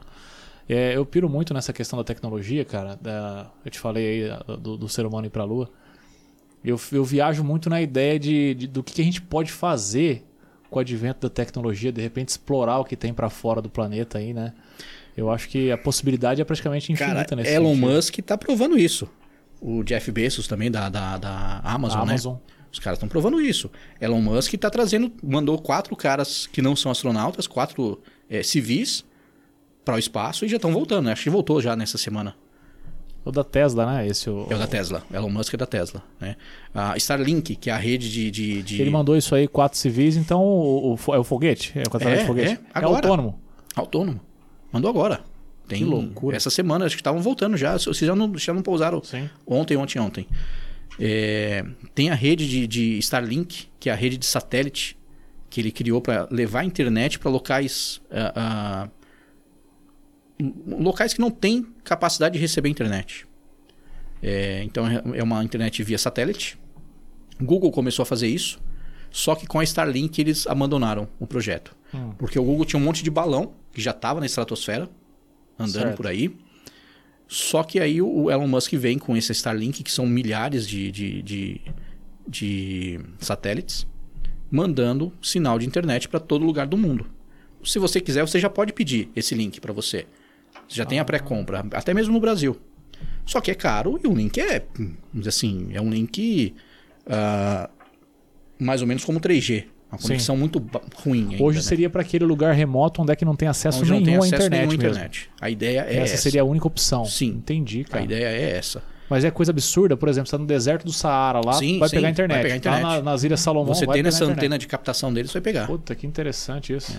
Ah, até um tempo atrás, o pessoal ficou meio que, ah, tem alienígenas chegando no Brasil, ou estão fazendo uma coisa que era uma, uma trilha de, de satélites Sim. passando. Até de São Paulo deu para ver, né? Daqui da, do interior deu para ver. Mas são esses satélites que, ele, que, a, que a Tesla, que o, a, a Starlink, no caso, né? Tava mandando para começar a criar essa rede. E hoje ela já funciona. Entendi. Aí, tá, se, teoricamente, aí o mundo estaria conectado. Praticamente, então, nesse caso. Praticamente conectado. Puta, que legal, cara. praticamente conectado. Então, para aquelas pessoas que não sabem o que é internet hoje, em 2021, vão começar a saber o que é. Vão começar a se conectar, vão começar a entender o que está acontecendo no mundo. Entendi. Você que é um cara que é fera na tecnologia, você acha que o, que o ser humano chega até Marte? Cara, eu acho que chega. Se vai ser realmente habitável, Colonizado, colonizado, a não ser que seja algo assim, ó, a Terra deu o que tinha para dar, vamos pegar só o que presta, levar para lá, e o resto a gente larga aqui, dane-se, deixa morrer. Vamos acabar com esse país, com esse, com esse planeta, né? Porque realmente a gente tá judiando muito dele. Tá. Então, se a ideia for essa, vai chegar. É, eu vejo que o auge do planeta Terra já foi. Depois da chegada do humano e nos últimos anos é só decadência, é, é, né? cara, é, a gente tá judiando demais. É. A gente tá judiando muito. A gente tá judiando, judiando do planeta e da gente mesmo, né? Cada vez mais. Eu falo porque hoje pra fazer uma viagem pra Marte demora mais de, de, de seis ou oito meses, Sim. né? E, e não sei se de repente teria condição de fazer uma viagem de bate e volta com a tecnologia que tem hoje, né? Bate e volta, eu acredito que não, né? Tipo, decolar de lá pra cá, né? Eu acho que não tem essa. Porque vai chegar uma hora que o ser humano também não vai conseguir atingir um limite de velocidade que, que seja absurdo a ponto de, de fazer uma viagem mais rápida pra lá, né? Não, a gente fala do- dos buracos de minhoca, né? Mas a aí. teoria do, do, do- do Einstein, né? Isso. Do, do Einstein. Ou do Stephen. Eu acho que é Hawking. Stephen Hawking. Não lembro de quem que é a teoria, de verdade. Mas que é você pegar o ponto A, ponto B, ter um, um- ponto imaginável no meio e dobrar ele Uhum. pra cá, né?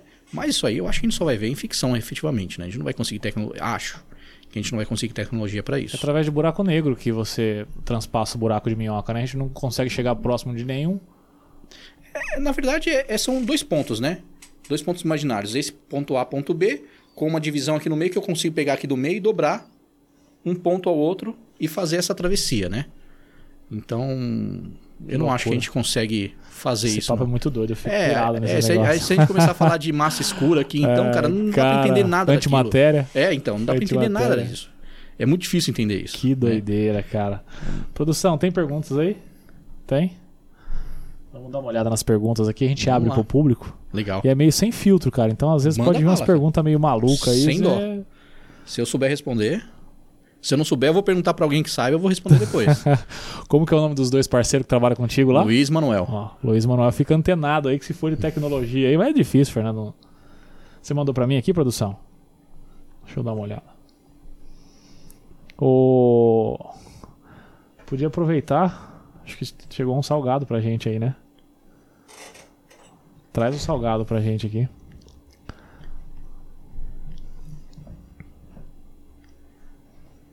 É... Bom, vamos fazer aqui uma. Eu quero mandar um abraço pro meu irmão, Fábio Silva, e toda a galera do programa Cê Gosta. O programa que vai ao ar todas as terças-feiras pela rede IBTV. É... Programa com música, papo reto com o Thiago Barbosa. Então quero mandar um abraço, meu irmão, Michele, Eliane, toda a galera do Cê Gosta aí, tá? Programa excelente. É das 8, né, produção? É das 8 às 10 o programa, toda terça-feira, pela rede IBTV. Então acompanha aí que, que é sucesso. Cara, eu quero fazer um jabá aqui que o nosso parceiro aqui, o nosso convidado Fernando, trouxe um salgado pra gente aqui, cara. Cara, então eu trouxe salgado que é fabricado pela minha esposa e a sócia dela, Ângela, é, que é a Madame Coxinha. Madame Coxinha. Madame Coxinha, lá em José Bonifácio. Ah, a produção tá colocando na tela aí, ó. Você tá vendo aí? Tem o telefone aí, produção? Eu acho que tem nessa, nessa imagem tem. É em José Bonifácio? José? Bonifácio. Né? Por enquanto, José Bonifácio, mas o, o próximo passo agora é começar a, a, a exportar. Pra né? região. Pra região. Ah, entendi, entendi. É, esse é o próximo passo. E, cara, são coxinhas assim, com sabores completamente diferenciados. É, Não é só coxinha de frango, Não, então. não. Você tem de carne seca, tem a de carne com pimenta. ah, tem a coxinha que é. A massa dela é toda de frango com catupiry e recheio de catupiry. Ou seja, não tem a massa de farinha ou mandioca, né? A massa é frango. A massa é frango com Pô, catupiry. que interessante, cara. É, É, diferente, né? Bem diferente. Nossa, isso aqui é uma delícia. E tem as pimentas também, que elas começaram a fazer agora as pimentas recheadas. E aí tem de queijo, quatro queijos, se eu não me engano, ah, carne seca, carne com pimenta. Estão testando uma de merluza, de camarão, Pimenta recheada com merluza. pimenta recheada. E, e Diferenciado, empanada. É legal. É. Essa eu vou querer experimentar, hein? bem legal. Tá na tela aí, produção? O telefone. Como que é o nome da sua esposa? Simone, Simone. Simone, parabéns. O salgado é uma delícia, hein? Você que tá precisando comprar salgado pro seu, pro seu final de semana. Você trabalha. É, a venda é pra é atacado, vende pra pessoa física também? Pra vende, quer- vende. É, a- o maior número de venda dela, de- da, da- da empresa hoje é para os bares e restaurantes. Uhum. né? Mas sim, é vendido também para qualquer pessoa que quiser. Tanto solicitar. congelado quanto frito. Sim, mais o congelado. Tá? Uhum. O frito é assim, fica um pouco mais difícil de fazer. Às vezes fazem é, é, em algum pedido, mas é mais difícil. É mais o, o- o congelado. O pessoal de bar, então, compra pra fritar no bar. Sim. Entendi, cara, entendi. Pô, é muito bom o salgado, hein? Cara, tem a bolinha de queijo. Delícia. Eu vou pegar um aqui. Fica à vontade. Ó. O salgado é excelente. Então você que tá, que tá nos assistindo aí. A produção só vai olhar? Produção. A produção aqui, vou falar a verdade, hein, cara. Essa produção come, hein? Não, é aquele ditado do leão. Tem que ser todo mundo. Pra, pra comer é um leão, pra trabalhar. um gatinho. Essa produção é muito fera. Um abraço pra produção aí que tá sempre fortalecendo com a gente. Ó, sa- salgado excelente. Procura aí no telefone. Ó. A produção colocou aí o telefone pra vocês. É, Aí, tá aí na sua tela aqui, ó. Tá aqui na sua tela. 991368490. Show de bola. Tá falado o telefone. Então, se você mora em José Bonifácio hoje e região, liga aí, pede seu salgado. é, que é uma delícia, cara. Vale muito a pena. Um outro que é muito bom, cara, é a coxinha de calabresa com catupiry. Nossa, isso Cara, é uma combinação perfeita, hein? É boa. É boa. É a preferida da minha filha, cara. Ah, é? É. De ficar assim, nin- ninguém pode chegar perto. Pô, cara, legal, legal. Já tem, então, já tem uma, uma dica pra você experimentar no final de semana aí, ó. É, e você, ele vende sortido? Pode pegar um pouco de cada lá na hora da compra? Porra, legal, cara. Legal. Parabéns, muito Pode bom sim. salgado. Pode ser. Produção, vamos ler aqui algumas mensagens? Vamos lá então. Ah, Cat Fornazieri, Minha filha. qual a sua opinião sobre as pequenas empresas serem isentas de LGPD? Isenta de LGPD. Rapaz, O que, que é essa parada de LGPD? LGPD é a Lei Geral de Proteção de Dados. Hum, Tá? Depois eu explico um pouco do que é LGPD. Cara, ela foi na veia. Pessoal, essa é minha filha mais velha, quantos anos ela tem? 18 anos. 18. Ela foi na veia de um assunto que está sendo discutido recentemente pela ANPD, que é a Autoridade Nacional de Proteção de Dados. Inclusive, eu participei da, da audiência pública, em que estão querendo isentar algumas coisas da LGPD para pequenas empresas. Pequenas empresas, entre aspas, né? Eles falam em empresa de, por exemplo, startup, que fatura até 16 milhões de reais, ficaria isenta de algumas coisas. Aí, partido político, associações, igrejas. Cara, mas essa lei. Assim, ela perguntou a minha opinião, né? Sim. Desculpa, a minha opinião estão completamente furado. Né? Eu acho que o dado pessoal tem que ser ah, tratado e garantida a segurança dele em qualquer estabelecimento que você negocie isso. O outro detalhe é, se eu exporto para a Europa e não sou obrigado a ter esses itens implantados na minha empresa, eu vou deixar de, de exportar para a Europa. Porque a Europa tem a lei dela também, chamada GDPR, que a nossa é prima dela, né? Ah, e se eu não tiver isso implantado no Brasil, a lei de proteção de dados no Brasil implantada, eu não consigo mais negociar com eles. Então vai começar a fechar negócio.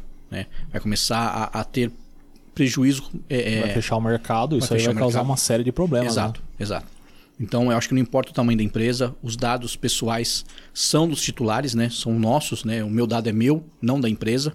A empresa tem que começar a falar o que vai fazer com os meus dados. É, como operador de telefonia que adora vender né, teus dados. Você compra um telefone hoje, daqui uma semana você já está recebendo ligação de um monte de gente que você nunca passou número. Então a minha opinião sobre isso, eu acho que a NPD vai errar feio se ela adotar essa medida. Boa. LGPD. Boa. Ó, o Adilson Neto, que é o Ponta Negra. Ponta Negra? Não sabia que o nome dele era Adilson, cara. Adilson Ponta Negra Neto. Não sabia que o nome dele era Adilson, cara. Ele mandou aqui, ó. Bem acompanhado, Fabrício. Fernando é um profissional na área de segurança digital. Meus amigos e um bom programa pra nós. Beleza, Ponta? Um abraço, Ponta. Ponta, valeu, cara. Obrigado. Hum, Gabriel Calisto. Caso eu tenha meus dados vazados, qual a primeira coisa a se fazer? Então, esse, esse é o cara que eu mais tenho que tratar segurança. É o namorado da minha filha. Gabriel Ele tá preocupado de vazar os dados aí. Ei, Gabriel, marcação cerrada do Só, só repete a pergunta dele, por favor. Eu que falou o nome dele, falou pra esse cara. Esse é o que eu tenho que. Chegou a desconcentrar agora aqui, ó. cortar. né? Nada, é um moleque, é um moleque do caramba esse moleque. É gente boa demais. Manja de tecnologia também ou não? Tá fazendo Ou ele é- estágio. ou ele é não, normal? não, começou, tá fazendo estágio já numa. Ele é de Rio Preto. Ah, é de Rio Preto. É. E ele começou a faculdade de tecnologia e já tá estagiando nisso aí já, cara. Legal. Então ele é o mais um maluco da Vai tecnologia. ficar, vai ficar. Ó, ele falou: caso eu tenha os meus dados vazados. Informações sigilosas. Qual, a prime- Qual a primeira coisa a se fazer? A, a primeira coisa a, a fazer é notificar a empresa. Chama o sogro, na verdade. É, chama o sogro. né, não, vazou a informação. A primeira coisa que a gente tem que fazer é procurar essa empresa qual a gente deu os nossos dados, né? A gente Ah, eu comprei um celular novo na loja XPTO e a partir dali eu comecei a receber ligações de outras lojas. Então houve um vazamento de informação ou um compartilhamento de informação. Então a primeira coisa é solicitar para que essa empresa não faça mais isso. Tá? Corte isso. O titular de dado tem esse direito. Se em 15 dias não foi tomada nenhuma ação, aí qualquer pessoa pode subir isso para a Autoridade Nacional de Proteção de Dados, que aí é ela quem vai fazer a fiscalização. E aí o negócio pode ficar um pouco complicado, porque existem sanções pela, é, de penalizações né, pela lei, em que pode ir desde uma advertência até o, a multa máxima, que é de 50 milhões de reais por infração. Então, Pesado. é, ela- Pesado. a multa financeira é de 2% do faturamento bruto do ano anterior, descontados os impostos, a 50 milhões de reais por infração. Então, mas Pesado, vai, pesado. advertência. Tem a pior, a parte que eu acho pior, que é você deixar isso público, tornar isso público, você ir para para para a imprensa e falar, pessoal, minha empresa teve um problema de, de, de segurança de informação, vazou informação e de tais pessoas, de tantas pessoas. Para a imagem da empresa isso é muito ruim. Acho que é pior que a perda financeira, né? Então a perda, a perda de imagem é muito ruim. O prejuízo é muito maior Sim, também, Muito depois, maior, porque né? muita gente vai deixar de fazer negócio. E às vezes é irrecuperável, né? Às vezes sim. É, e aí também tem a questão de, eu- da, da, da lei te proibir de tratar dados pessoais por um, por um tempo. Seis meses, por exemplo. Se você não pode tratar dados pessoais, você não pode vender, porque você não pode emitir nota fiscal. Você não pode contratar, você não pode fazer nada. Porque quando a gente fala de dados pessoais, a gente não está falando só de cliente. A gente está falando de colaborador da empresa Sim. de fornecedor, de cliente, né? Então toda essa gama de, de pessoas, todo mundo, né, que é um CPF tem esse direito hoje. Excelente. É, a Andressa Maria, ela está perguntando aqui como se proteger. Eu acho que a pergunta dela diz no sentido de como a gente começou a nossa conversa a respeito de aquela pessoa que é, não tem tanto conhecimento técnico. Como que essa pessoa ela poderia se sentir mais segura, tanto no- pelo celular quanto pelo computador pessoal? Tá, legal. A gente já na- no, começo da conversa a gente falou sobre o antivírus, né, Sim. para computador, para celular, né, e que eu expliquei a diferença entre um antivírus pago e um antivírus. Muita gente não baixa no celular antivírus, né? É um negócio que teria que, que, que ter essa. Ah, Eu acho que é não tem. importante. Não tem, tem, tem. Tem, mas tem originalmente nos celulares Tem, antivírus? Tem, tem. Não, original não, você tem, Você que, tem baixar. que baixar. Você baixa um Kaspersky, um Bitdefender. Entendi. ah, tem, se não me engano, o AVG também. é, tem outras ferramentas. Mas também precisa tomar um pouco de cuidado também com o que você baixa. Por exemplo, o Baidu. Nossa, o Baidu é aquele que instala um monte de coisa no teu computador. Exato. Ele não é um antivírus, ele é um vírus. né? Então ele passa. ele Primeiro que ele vai com, assim, deixar a tua máquina lenta ao extremo. Ele vai utilizar muito recurso. E não está te protegendo de nada. Né? Ah, um outro que o pessoal usa muito chamado ByteFence. Para confundir um pouco com o Bitdefender. Entendi. Cara, arregaça com a máquina, acaba com a máquina ou com o celular. né? Então a primeira coisa é ter um antivírus, de preferência um antivírus pago. Cara, e é muito barato isso hoje. É muito barato. Se você for hoje na internet pegar aí um, um Kaspersky, um Bitdefender ou o Bitdefender, que são os dois melhores hoje de mercado, para um computador por ano, você vai pagar uns 80, 90 reais. Os caras Por têm, ano? É, os caras têm pacote de 200, 300 reais para até 10 dispositivos Entendi. por um ano, sabe? Então Entendi. é, é barato isso hoje. Então, outra coisa é software original. Não adianta a gente falar em segurança da informação com o Windows pirata. Ele vai ser vulnerável para o resto da vida, enquanto ele for pirata, enquanto ele for craqueado.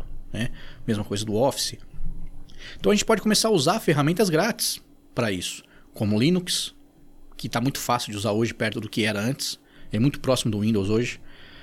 para quem usa Office para coisa comum, tem o LibreOffice, que é de graça. né? Editor de texto, né? Editor de texto, planilhas, banco de dados, Sim. é, apresentação, né? PowerPoint igual PowerPoint. Para quem usa CorelDRAW, tem o Inkscape, que é igua- exatamente igual, faz as mesmas coisas E grátis. grátis. É, para Photoshop, você tem o GIMP. Até a cara dele é praticamente igual ao Photoshop e é de graça também. né? Então a gente tem essas, é, essas é, é, vertentes né, para utilizar. Ah, e todos eles funcionam em Windows também. Eu não preciso ter o Linux instalado na máquina para rodar esses aplicativos. Eu posso ter o Windows. Tá? Então o se proteger também não está só nessa parte de máquina. Né? É, a gente brinca, a gente costuma falar que eu sou o meu melhor antivírus.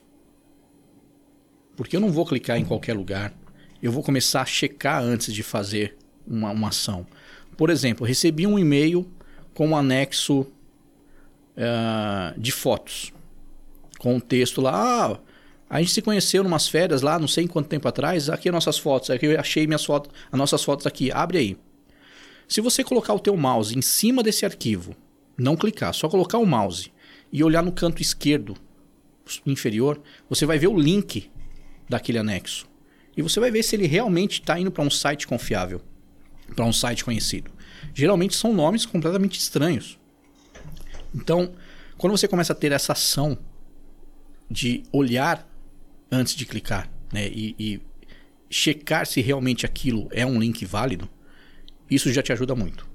né? Então, o simples fato de você colocar o mouse em cima daquele anexo ou em cima de um link que tiver no e-mail e você olhar aqui no cantinho de baixo aqui qual é o link para onde ele está mandando isso, isso vai te proteger muito, vai te ajudar muito. Você já evita clicar se for um nome sim, estranho. então. sim. Você vai ver que é um nome estranho, você fala, ah, não vou clicar nisso aqui. O cara tá me falando que é um, uma fatura da Claro. Mas aqui não tem o endereço da Claro. Tem o endereço bit.ly, alguma coisa, um número gigante. né? Entendi. Então não é. Esse, eu acho que isso já faz com que a pessoa ah, se proteja bem na internet, né? Bastante.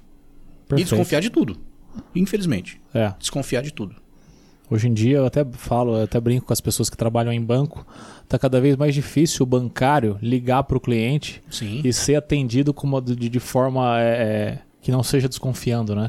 Porque E tem, Tá tem cada até- vez mais difícil E, sim, e tem a questão de um golpe que é exatamente esse. Né?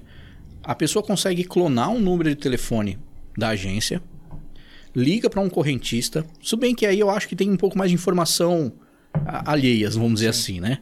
Liga para um correntista. Ó, a gente precisa atualizar o seu o, o teu navegador com o sistema de segurança do banco.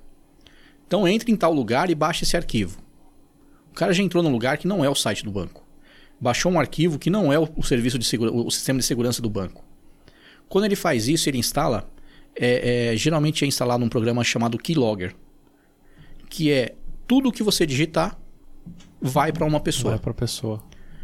E aí tudo que ele queria, ele conseguiu. Que é agência, conta, senha. Se for um, um, um banco que pede um usuário e senha além do, do, do- do- da agência e conta, por exemplo, geralmente conta jurídica tem agência, conta, usuário e senha. Mas tudo isso que você digitou foi para essa pessoa. Então ela está com tudo na mão. E as fraudes acontecem, ainda mais com o Pix agora, como a gente falou agora há pouco. É muito o Pix é instantâneo, você consegue de um lado para o outro rapidamente e sem falar que são contas laranjas, né? Sim. É, e o prejuízo fica aí pra. Sim. Ó, deixa eu te fazer uma outra pergunta aqui da Patrícia Lipa. Interessantíssima. É, já ouvi dizer que cerca de apenas 10% do dinheiro mundial é em espécie e o restante é digital. Você sabe dizer se isso é verdade? Eu acho que não. Não, não tenho essa informação de verdade, mas eu não acho que a gente já está 90 a 10, não. Hum, é muito, muita coisa é muita ainda. Coisa, é muita coisa. É, eu acho que é muita coisa. Posso, É, porque posso às até vezes- pegar essa informação e mandar para vocês responder. Não, legal. É legal não- porque às vezes a gente acho. conversa na- na- no nosso meio de convívio e muitas pessoas, às vezes, como recebe de forma depositada em conta e depois só cartão, Pix ou débito, Uhum. acaba não pegando dinheiro na mão, né? Então Sim. dá às vezes, às vezes essa falsa sensação de que a população mundial também tá assim, né? É, a, a China, são a realidades China, e é, a China né? tá num, num, num, num- num- vamos dizer assim, batalhando muito para acabar com o papel, ser efetivamente digital, né? Mas no mundo todo eu acho que ainda não é, não tá esse número grande assim não. tá? Mesmo no Brasil, é, eu vejo em Bonifácio que é comum as pessoas usarem cheque ainda. Eu não consigo entender como as pessoas conseguem usar cheque ainda. Cara, eu não sei quantos anos fazem Pra mim eu tá não emito uma extinto folha de cheque. praticamente, mas realmente ainda tem, cara. né? Hoje eu tenho aqui. Meu cartão tá aqui também. Então, eu saio de casa, hoje eu não levo documento, não levo mais nada. Minha habilitação tá Tá aqui, tudo no celular. documento do carro, banco, tá tudo aqui. Né? Então eu não Ao consigo. mesmo tempo que é cômodo, às vezes assusta. Apesar que você não, né? Você deve ser um cara ultra protegido. Cara, eu sou Você já foi, sofreu ataque já? Alguém já tentou? Falar, ah, deixa eu dobrar ele. ele Tentativas eu já tive. Eu já tive não tentativas. conseguiu. Não, até hoje não tive nenhum ataque efetivo. É, Até na minha empresa eu tenho alguns, Hum. algumas tentativas. Entendi, né? A gente não sofreu ainda. entendi. Tá, Já teve um caso até de eu desligar tudo pra não, Pra não efetivar o pra não ataque. efetivar, porque o cara ia conseguir.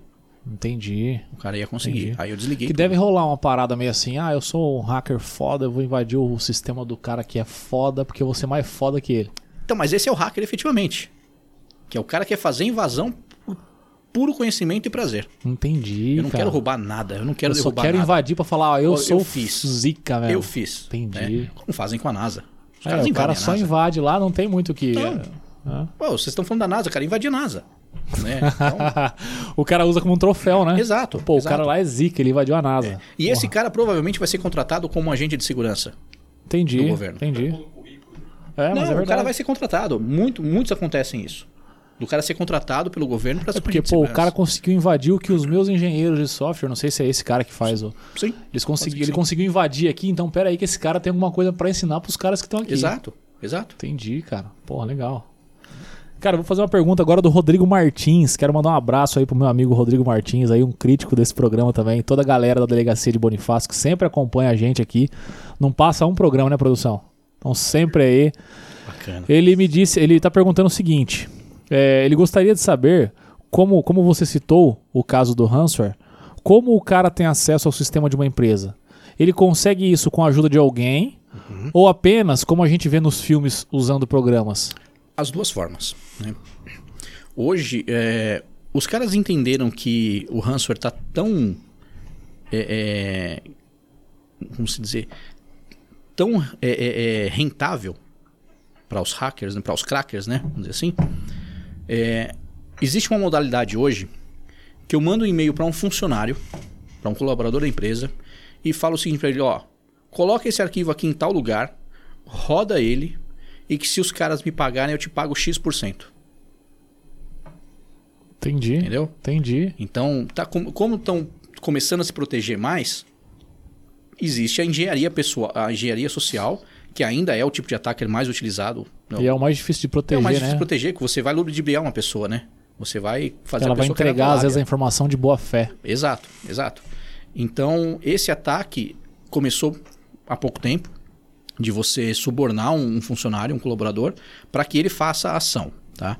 É, existe o caso de maldade, que é eu ir lá realmente.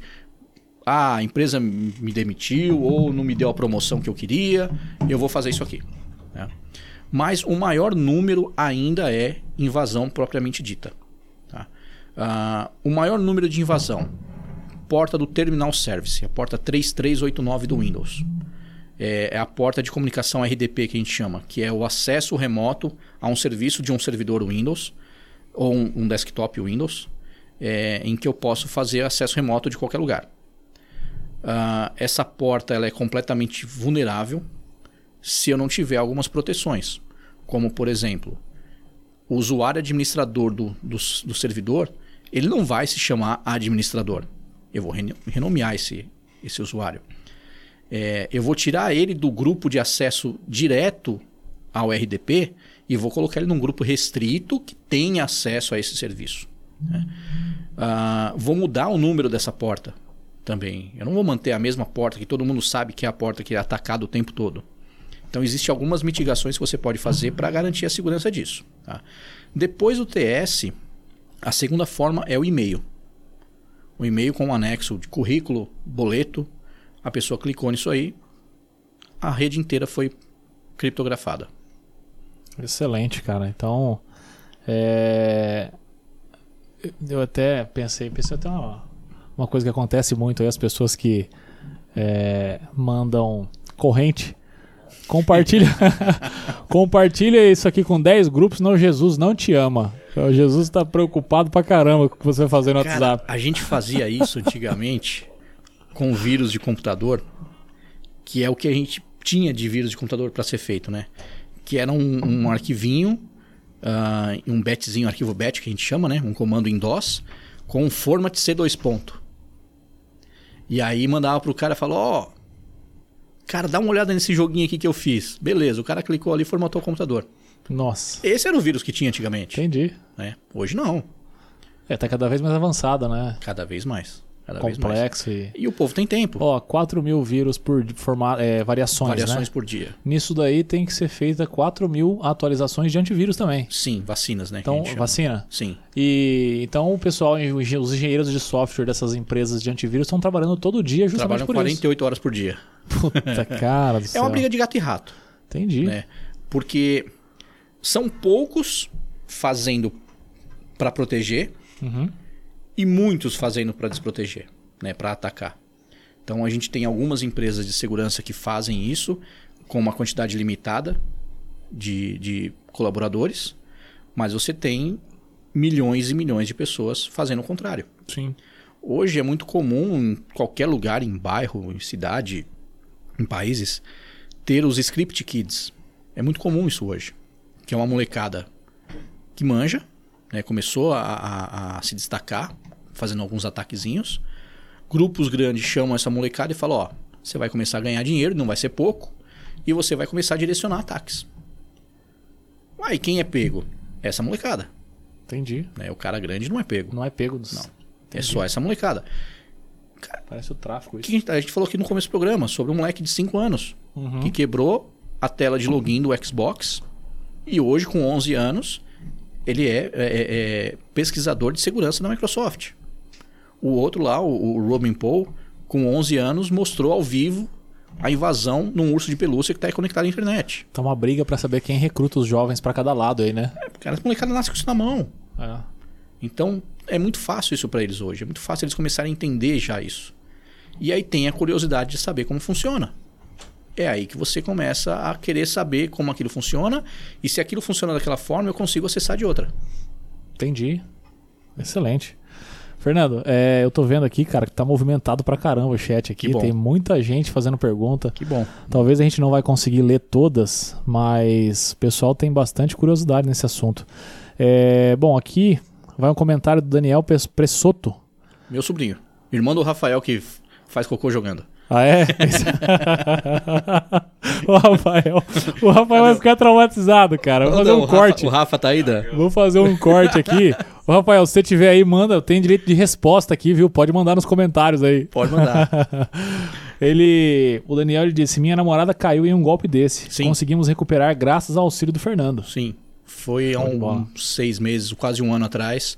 E a namorada dele teve o caso do golpe do, do clone de WhatsApp. Ah, esse do clone. Sim. Entendi. E a hora que ela mandou pra minha. Que já mandaram pra minha filha pedindo dinheiro. E eu já falei, filha, cancela isso, não, não manda nada. É, e aí eu vi quem era, vi que era a Gabi, a namorada do, do, do Daniel. E já liguei pra ele e falou, ó, faz tal coisa pra recuperar a conta. E aí eles conseguiram recuperar rapidinho. Show de bola. Desse jeito que você falou, esse procedimento que você Você, disse, você né? mandar o e-mail para o suporte da, da Excelente, WhatsApp. cara. Isso aí foi muito esclarecedor. Acho que tem muita gente que, Sim, que não tem é, noção disso. Uma pergunta do Ordair Neri. isso eu não conheço. Produção. Mais conhecido como produção. Produção. Ah, onda. Eu, go- Eu gostaria de saber é, a sua opinião acerca da urna eletrônica. Vamos lá. É seguro aquilo? Nenhum sistema é seguro. Não existe sistema seguro. Pode ser qual for. né? Eu acho que o fato da urna não estar na rede no momento da eleição a torna segura naquilo. Tá? Mas eu tenho uma, uma outra dúvida, que até hoje ninguém conseguiu me responder isso. A partir do momento que acaba a eleição, acaba a votação, a urna é enviada para um lado e a mídia de gravação para outro lado. Aquela mídia é uma caixinha marrom, é um pendrive lá dentro, mas uma, uma caixa um pouco maior. Quem garante que não existe uma caixa igual, com o mesmo código de barras, com um resultado diferente? Tá? Não estou aqui para discutir política, muito pelo contrário. Né? É, Mas eu tenho essa dúvida, eu não tenho dúvida do processo da urna. Como a gente falou, no momento da eleição, da, da votação, ela está offline. Sim. Né? A não ser que eu implante um programa lá dentro em que eu coloque, ó, a cada três votos para o A, automaticamente vai um para o B. Né? A não ser que a gente faça isso. porque o Fica Rafael, o. Rafael respondeu. O Rafa respondeu? o Rafa já pegou ar. ah, pegou ar nada. Falou, virou palhaçada. Eu não sabia que podcast era uma comédia. É. Pô, Rafa, Ai, caramba, Rafael. Um abraço, Rafael. Sabe que eu Tá te amo, cara. acompanhando a gente aí. É meu semi-afilhado, eu brinco. Ah, é? É, porque minha esposa é afilhada dele. E Sim. o irmão do, do meu cunhado é, é- é- é- Minha esposa é madrinha dele, desculpa. E o irmão do meu cunhado é, é padrinho dele. Então eu brinco que ele é meu semi-afilhado. Show de bola. Manda um, manda um abraço pra ele pra corrigir essa. Não, já mandei, cara. Eu amo esse moleque, cara. Ai, cara, vamos ver aqui. É... A Juliana Pressoto. Irmã dele? Com as recentes invasões de empresas famosas, o mercado de segurança vai ficar mais aquecido? Cada dia mais. Espero. Cada dia mais. né? É, e com o advento da tecnologia cada vez mais pra frente sim. aí. É, é- eu, eu acho que é uma, uma profissão muito interessante pra molecada agora. Começar a trabalhar, começar a pesquisar e estudar a segurança da informação. Eu acho que é muito bom. Ô, Fernando, quem que é o neto da Vobete? Ah, deve ser o Bi. Deve ser o Bi. Conta um pouco mais sobre a história do Rafael fazendo cocô. Não, o O cara já gostou. já Rafael. falamos de- É primo, é primo. É primo, dele, olha é, que é o Bi. um Deve ser o Bi. o primo. Só pode ser o Gabriel. Ai, caramba, os caras já querem fazer corte aí pra ficar mandando Não, no cara, grupo essa, da família, essa, hein? essa molecada. Ó, se der, se der pilha pra essa molecada no chat, cara, Ai, cara. eles são fantásticos, cara. Todos eles. Pergunta se você já compartilhou o programa. Isso não quer saber. Tá? É, isso É aí, isso já aí, deu isso aí. like, já deu Já. like, compartilhou com os amigos aí. Isso é importante. Se inscreva no canal, o pessoal tá esquecendo de se inscrever no canal, Sim, hein, produção.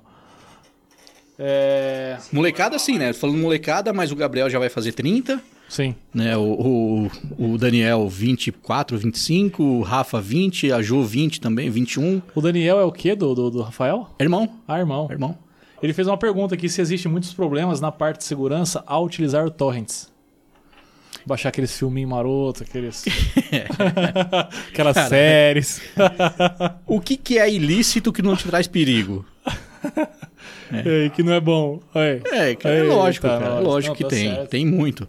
Ah, desde o próprio arquivo infectado, como o link já te direcionar para um, pra um, um servidor em que vai já de cara é, é, rastrear suas brechas no seu computador e colocar um programinha espião. Um, um- Acontece muito, nesse, principalmente quando você vai pro, pro, pro lado danadinho da coisa, que é um, um, um, ataque chamado sextorção. Hum. É, eu baixei um filme, ou eu entrei num site adulto, sem proteção nenhuma, sem. tô lá com a câmera aberta, com tudo. O cara implanta um, um, um arquivinho no seu computador, que ele abre a sua câmera sem que você perceba. Se você olhar, pegar meu notebook ali, você vai ver que meu notebook é tampado a câmera, o microfone, e eu desativo o hardware. Até o hardware eu desativo. Então eu consigo implantar um software malicioso que eu abro a sua câmera sem que você perceba, consigo gravar a sua imagem mais a imagem da tela do que você está vendo e começo a te extorquir. Ó, ou você me paga ou eu vou publicar isso daqui. É verdade ou mentira? Se você entrou num site danado, pode ter acontecido. Se não, se você nunca entrou num site desse, beleza, faz o que você quiser. Né? E tem um episódio daquele Black Mirror, se eu não me engano, o episódio 3 da, da, da, da temporada 4, em que um, um garçom de um, de um restaurante, uma lanchonete, é um pedófilo. É, a irmã dele usou o computador dele para fazer um negócio, instalou um software que achando que era um antivírus, mas era esse vírus. E vira uma rede que os caras começam tem que fazer favores para essa rede, senão essa rede vai publicar. E aí você vê vários casos acontecendo, onde eles usam várias pessoas para fazer isso, até que chega a, a, hora que um mata o outro, para que não seja é, é, veiculado o que fizeram, e os caras vão lá mesmo assim publicam. Né? Então, é, são filmes, lógico, mas que já está acontecendo hoje, justamente você baixar arquivos em torrents, né, no caso de filmes adultos, jogos, é muito comum que venha alguma coisa. Você pode estar trazendo um problema para dentro da sua máquina, Sim. então, naturalmente. É, porque a gente fala de um, um jogo. A gente tá falando de um jogo craqueado, né? Que a gente chama. Houve uma. Um, um, um... O sistema operacional, né? O, o, sistema do jogo, a programação foi corrompida para que ela se torne oficial, ativa. Eu rodando um processo lá que fica toda hora atualizando, dizendo que aquele software é original. A partir do momento que eu fiz isso, eu tenho o software aberto que eu posso fazer qualquer ação nele. Eu posso fazer qualquer coisa. Ó, no jogo XPTO, você chegou na fase 10, executa esse comando aqui. Por exemplo. Imagina que o cara tá naquele Call of Duty lá, como você falou, é o 4, né? O, o, qual que você Battlefield 4. Battlefield 4, né? Em que o cara tem uma conta lá com todos os itens já. A conta do cara vale, sei lá, eu quantos dólares. E aí chega nessa determinada fase, executa esse comando e manda tudo que ele tem para mim. É possível. Entendi. É um software, é comando de computador, linha de comando. Não é possível. Caramba, cara, é um negócio que é até assustador. ah, é? Tem ligação XPTO e ligação? Tem, então, tem. É, eu não. Eu tô meio é, por fora porque eu não pessoal, acompanhei. É muito comum o pessoal mais antigo de TI falar o XPTO. Ah, é? É. É muito legal. comum. Que papo foda. Cara, tem mais pergunta aqui, mas a gente não vai ter tempo, produção, para poder fazer todas. Eu, eu queria desde de já, cara, agradecer muito a tua presença. Que papo foda. Foi um programa que para mim foi uma experiência, um aprendizado muito grande, cara. Que bom, cara. Quero agradecer a tua presença aqui. As portas estão sempre abertas, cara, para te receber aqui, porque é um papo que eu acho que é gigantesco, né? Não tem limite, Não tem né, limite, meu? não tem limite. A gente Nossa, vai ficar falando aqui horas, horas, dias. Tem muita coisa. Tem muita coisa para falar. É, eu queria mais uma vez agradecer, dizer para você que contribuiu muito, acho que para os nossos internautas aí, com, com muito conhecimento. Ceder um pouquinho desse teu conhecimento de 27 anos na área, né? Pra gente foi enriquecedor, cara. Obrigado mais uma vez. Cara, eu, que, eu que agradeço. Eu falei, para mim é prazeroso poder falar um pouco da minha profissão, falar um pouco do que eu faço. Estou é, sempre aberto a, a dividir conhecimento seja com quem for. Tá? Então eu também quero agradecer muito vocês pela recepção, pelo programa. Obrigado, cara. É, a molecada no chat aí, meus sobrinhos todos aí, minhas filhas. Arrasaram no chat, hein? Meu Não se esquece de se inscrever aí, dá like, hein, molecada? Por favor, por favor. É, é não vou falar mais coisa aqui. E ele vai voltar, ativa o sininho aqui que ele vai voltar para conversar com a gente, Vou voltar hein? sim. Tá. Ó, e como é que você usa, utiliza a rede social e tal? Ah, da empresa. Ou você ah, acha muito inseguro? Eu não uso. Pessoal, eu não uso. Não usa? Não. Entendi. É, eu tenho da empresa, que é o arroba soft.sat. Facebook é Facebook, é, é, é softsat, só o arroba softsat. Da empresa, da softsat. Empresa, sim. É, e rede social eu não uso, não uso, minha Tá. particular. Então, para achar a tua empresa, quem de repente quiser contratar uma consultoria ou o teu trabalho, te acha no Instagram, No Instagram, arroba soft.sat. soft.sat. No Facebook, softsat. ah, e no site, softsat.com.br. É, Google, também, como softsat.com.br. É, são os meios de, de achar. O telefone, se quiserem anotar, 17 3265 9828. Ah, esse número é o WhatsApp também. Então o pessoal do suporte, o pessoal comercial vai atender nesse número. Pode repetir para o pessoal anotar. 17 3265 9828. É Show de fixo bola. e WhatsApp. Show de bola, cara. Show de bola. Muito obrigado pelo teu Eu que, eu que agradeço. compartilhar o conhecimento com a gente, hein? Obrigado. Cara, é, pessoal, a gente vai ficando por aqui. Eu quero agradecer aí desde já a moral de todos vocês aí nesse bate-papo que passou voando, passou rápido, extremamente rápido. E eu quero mandar um beijo pro meu pai, pra minha mãe, pros meus amigos e familiares de Caraguatatuba, pros meus familiares da cidade de Mirassol, de Rio Preto. E, ó, não se esqueçam de se inscrever no canal, de ativar o sininho. É, compartilha, dá o like, senta o dedo no like aí que o, que o algoritmo do YouTube vai dizer que esse programa tem relevância. Então, contamos com vocês. Até semana que vem, se Deus quiser. E é isso aí. Produção, tô esquecendo de alguma coisa? É isso, né? Obrigado, um beijo no coração de todos aí. Vai comer a coxinha. Vai comer a coxinha. Põe aí de novo na tela, produção. Dá tempo de pôr na tela aí. Eu vou pegar a produção de calça curta. Aí. Ó o telefone aí, ó. Madame Coxinha, sucesso. Pode ligar lá e pedir que Bonifácio e região vai ficar pequena, hein? Deixa eu conferir, me dê imagens, por gentileza. um abraço, galera. Papai do céu no coração de todos aí. Fui. Boa noite. Obrigado, gente.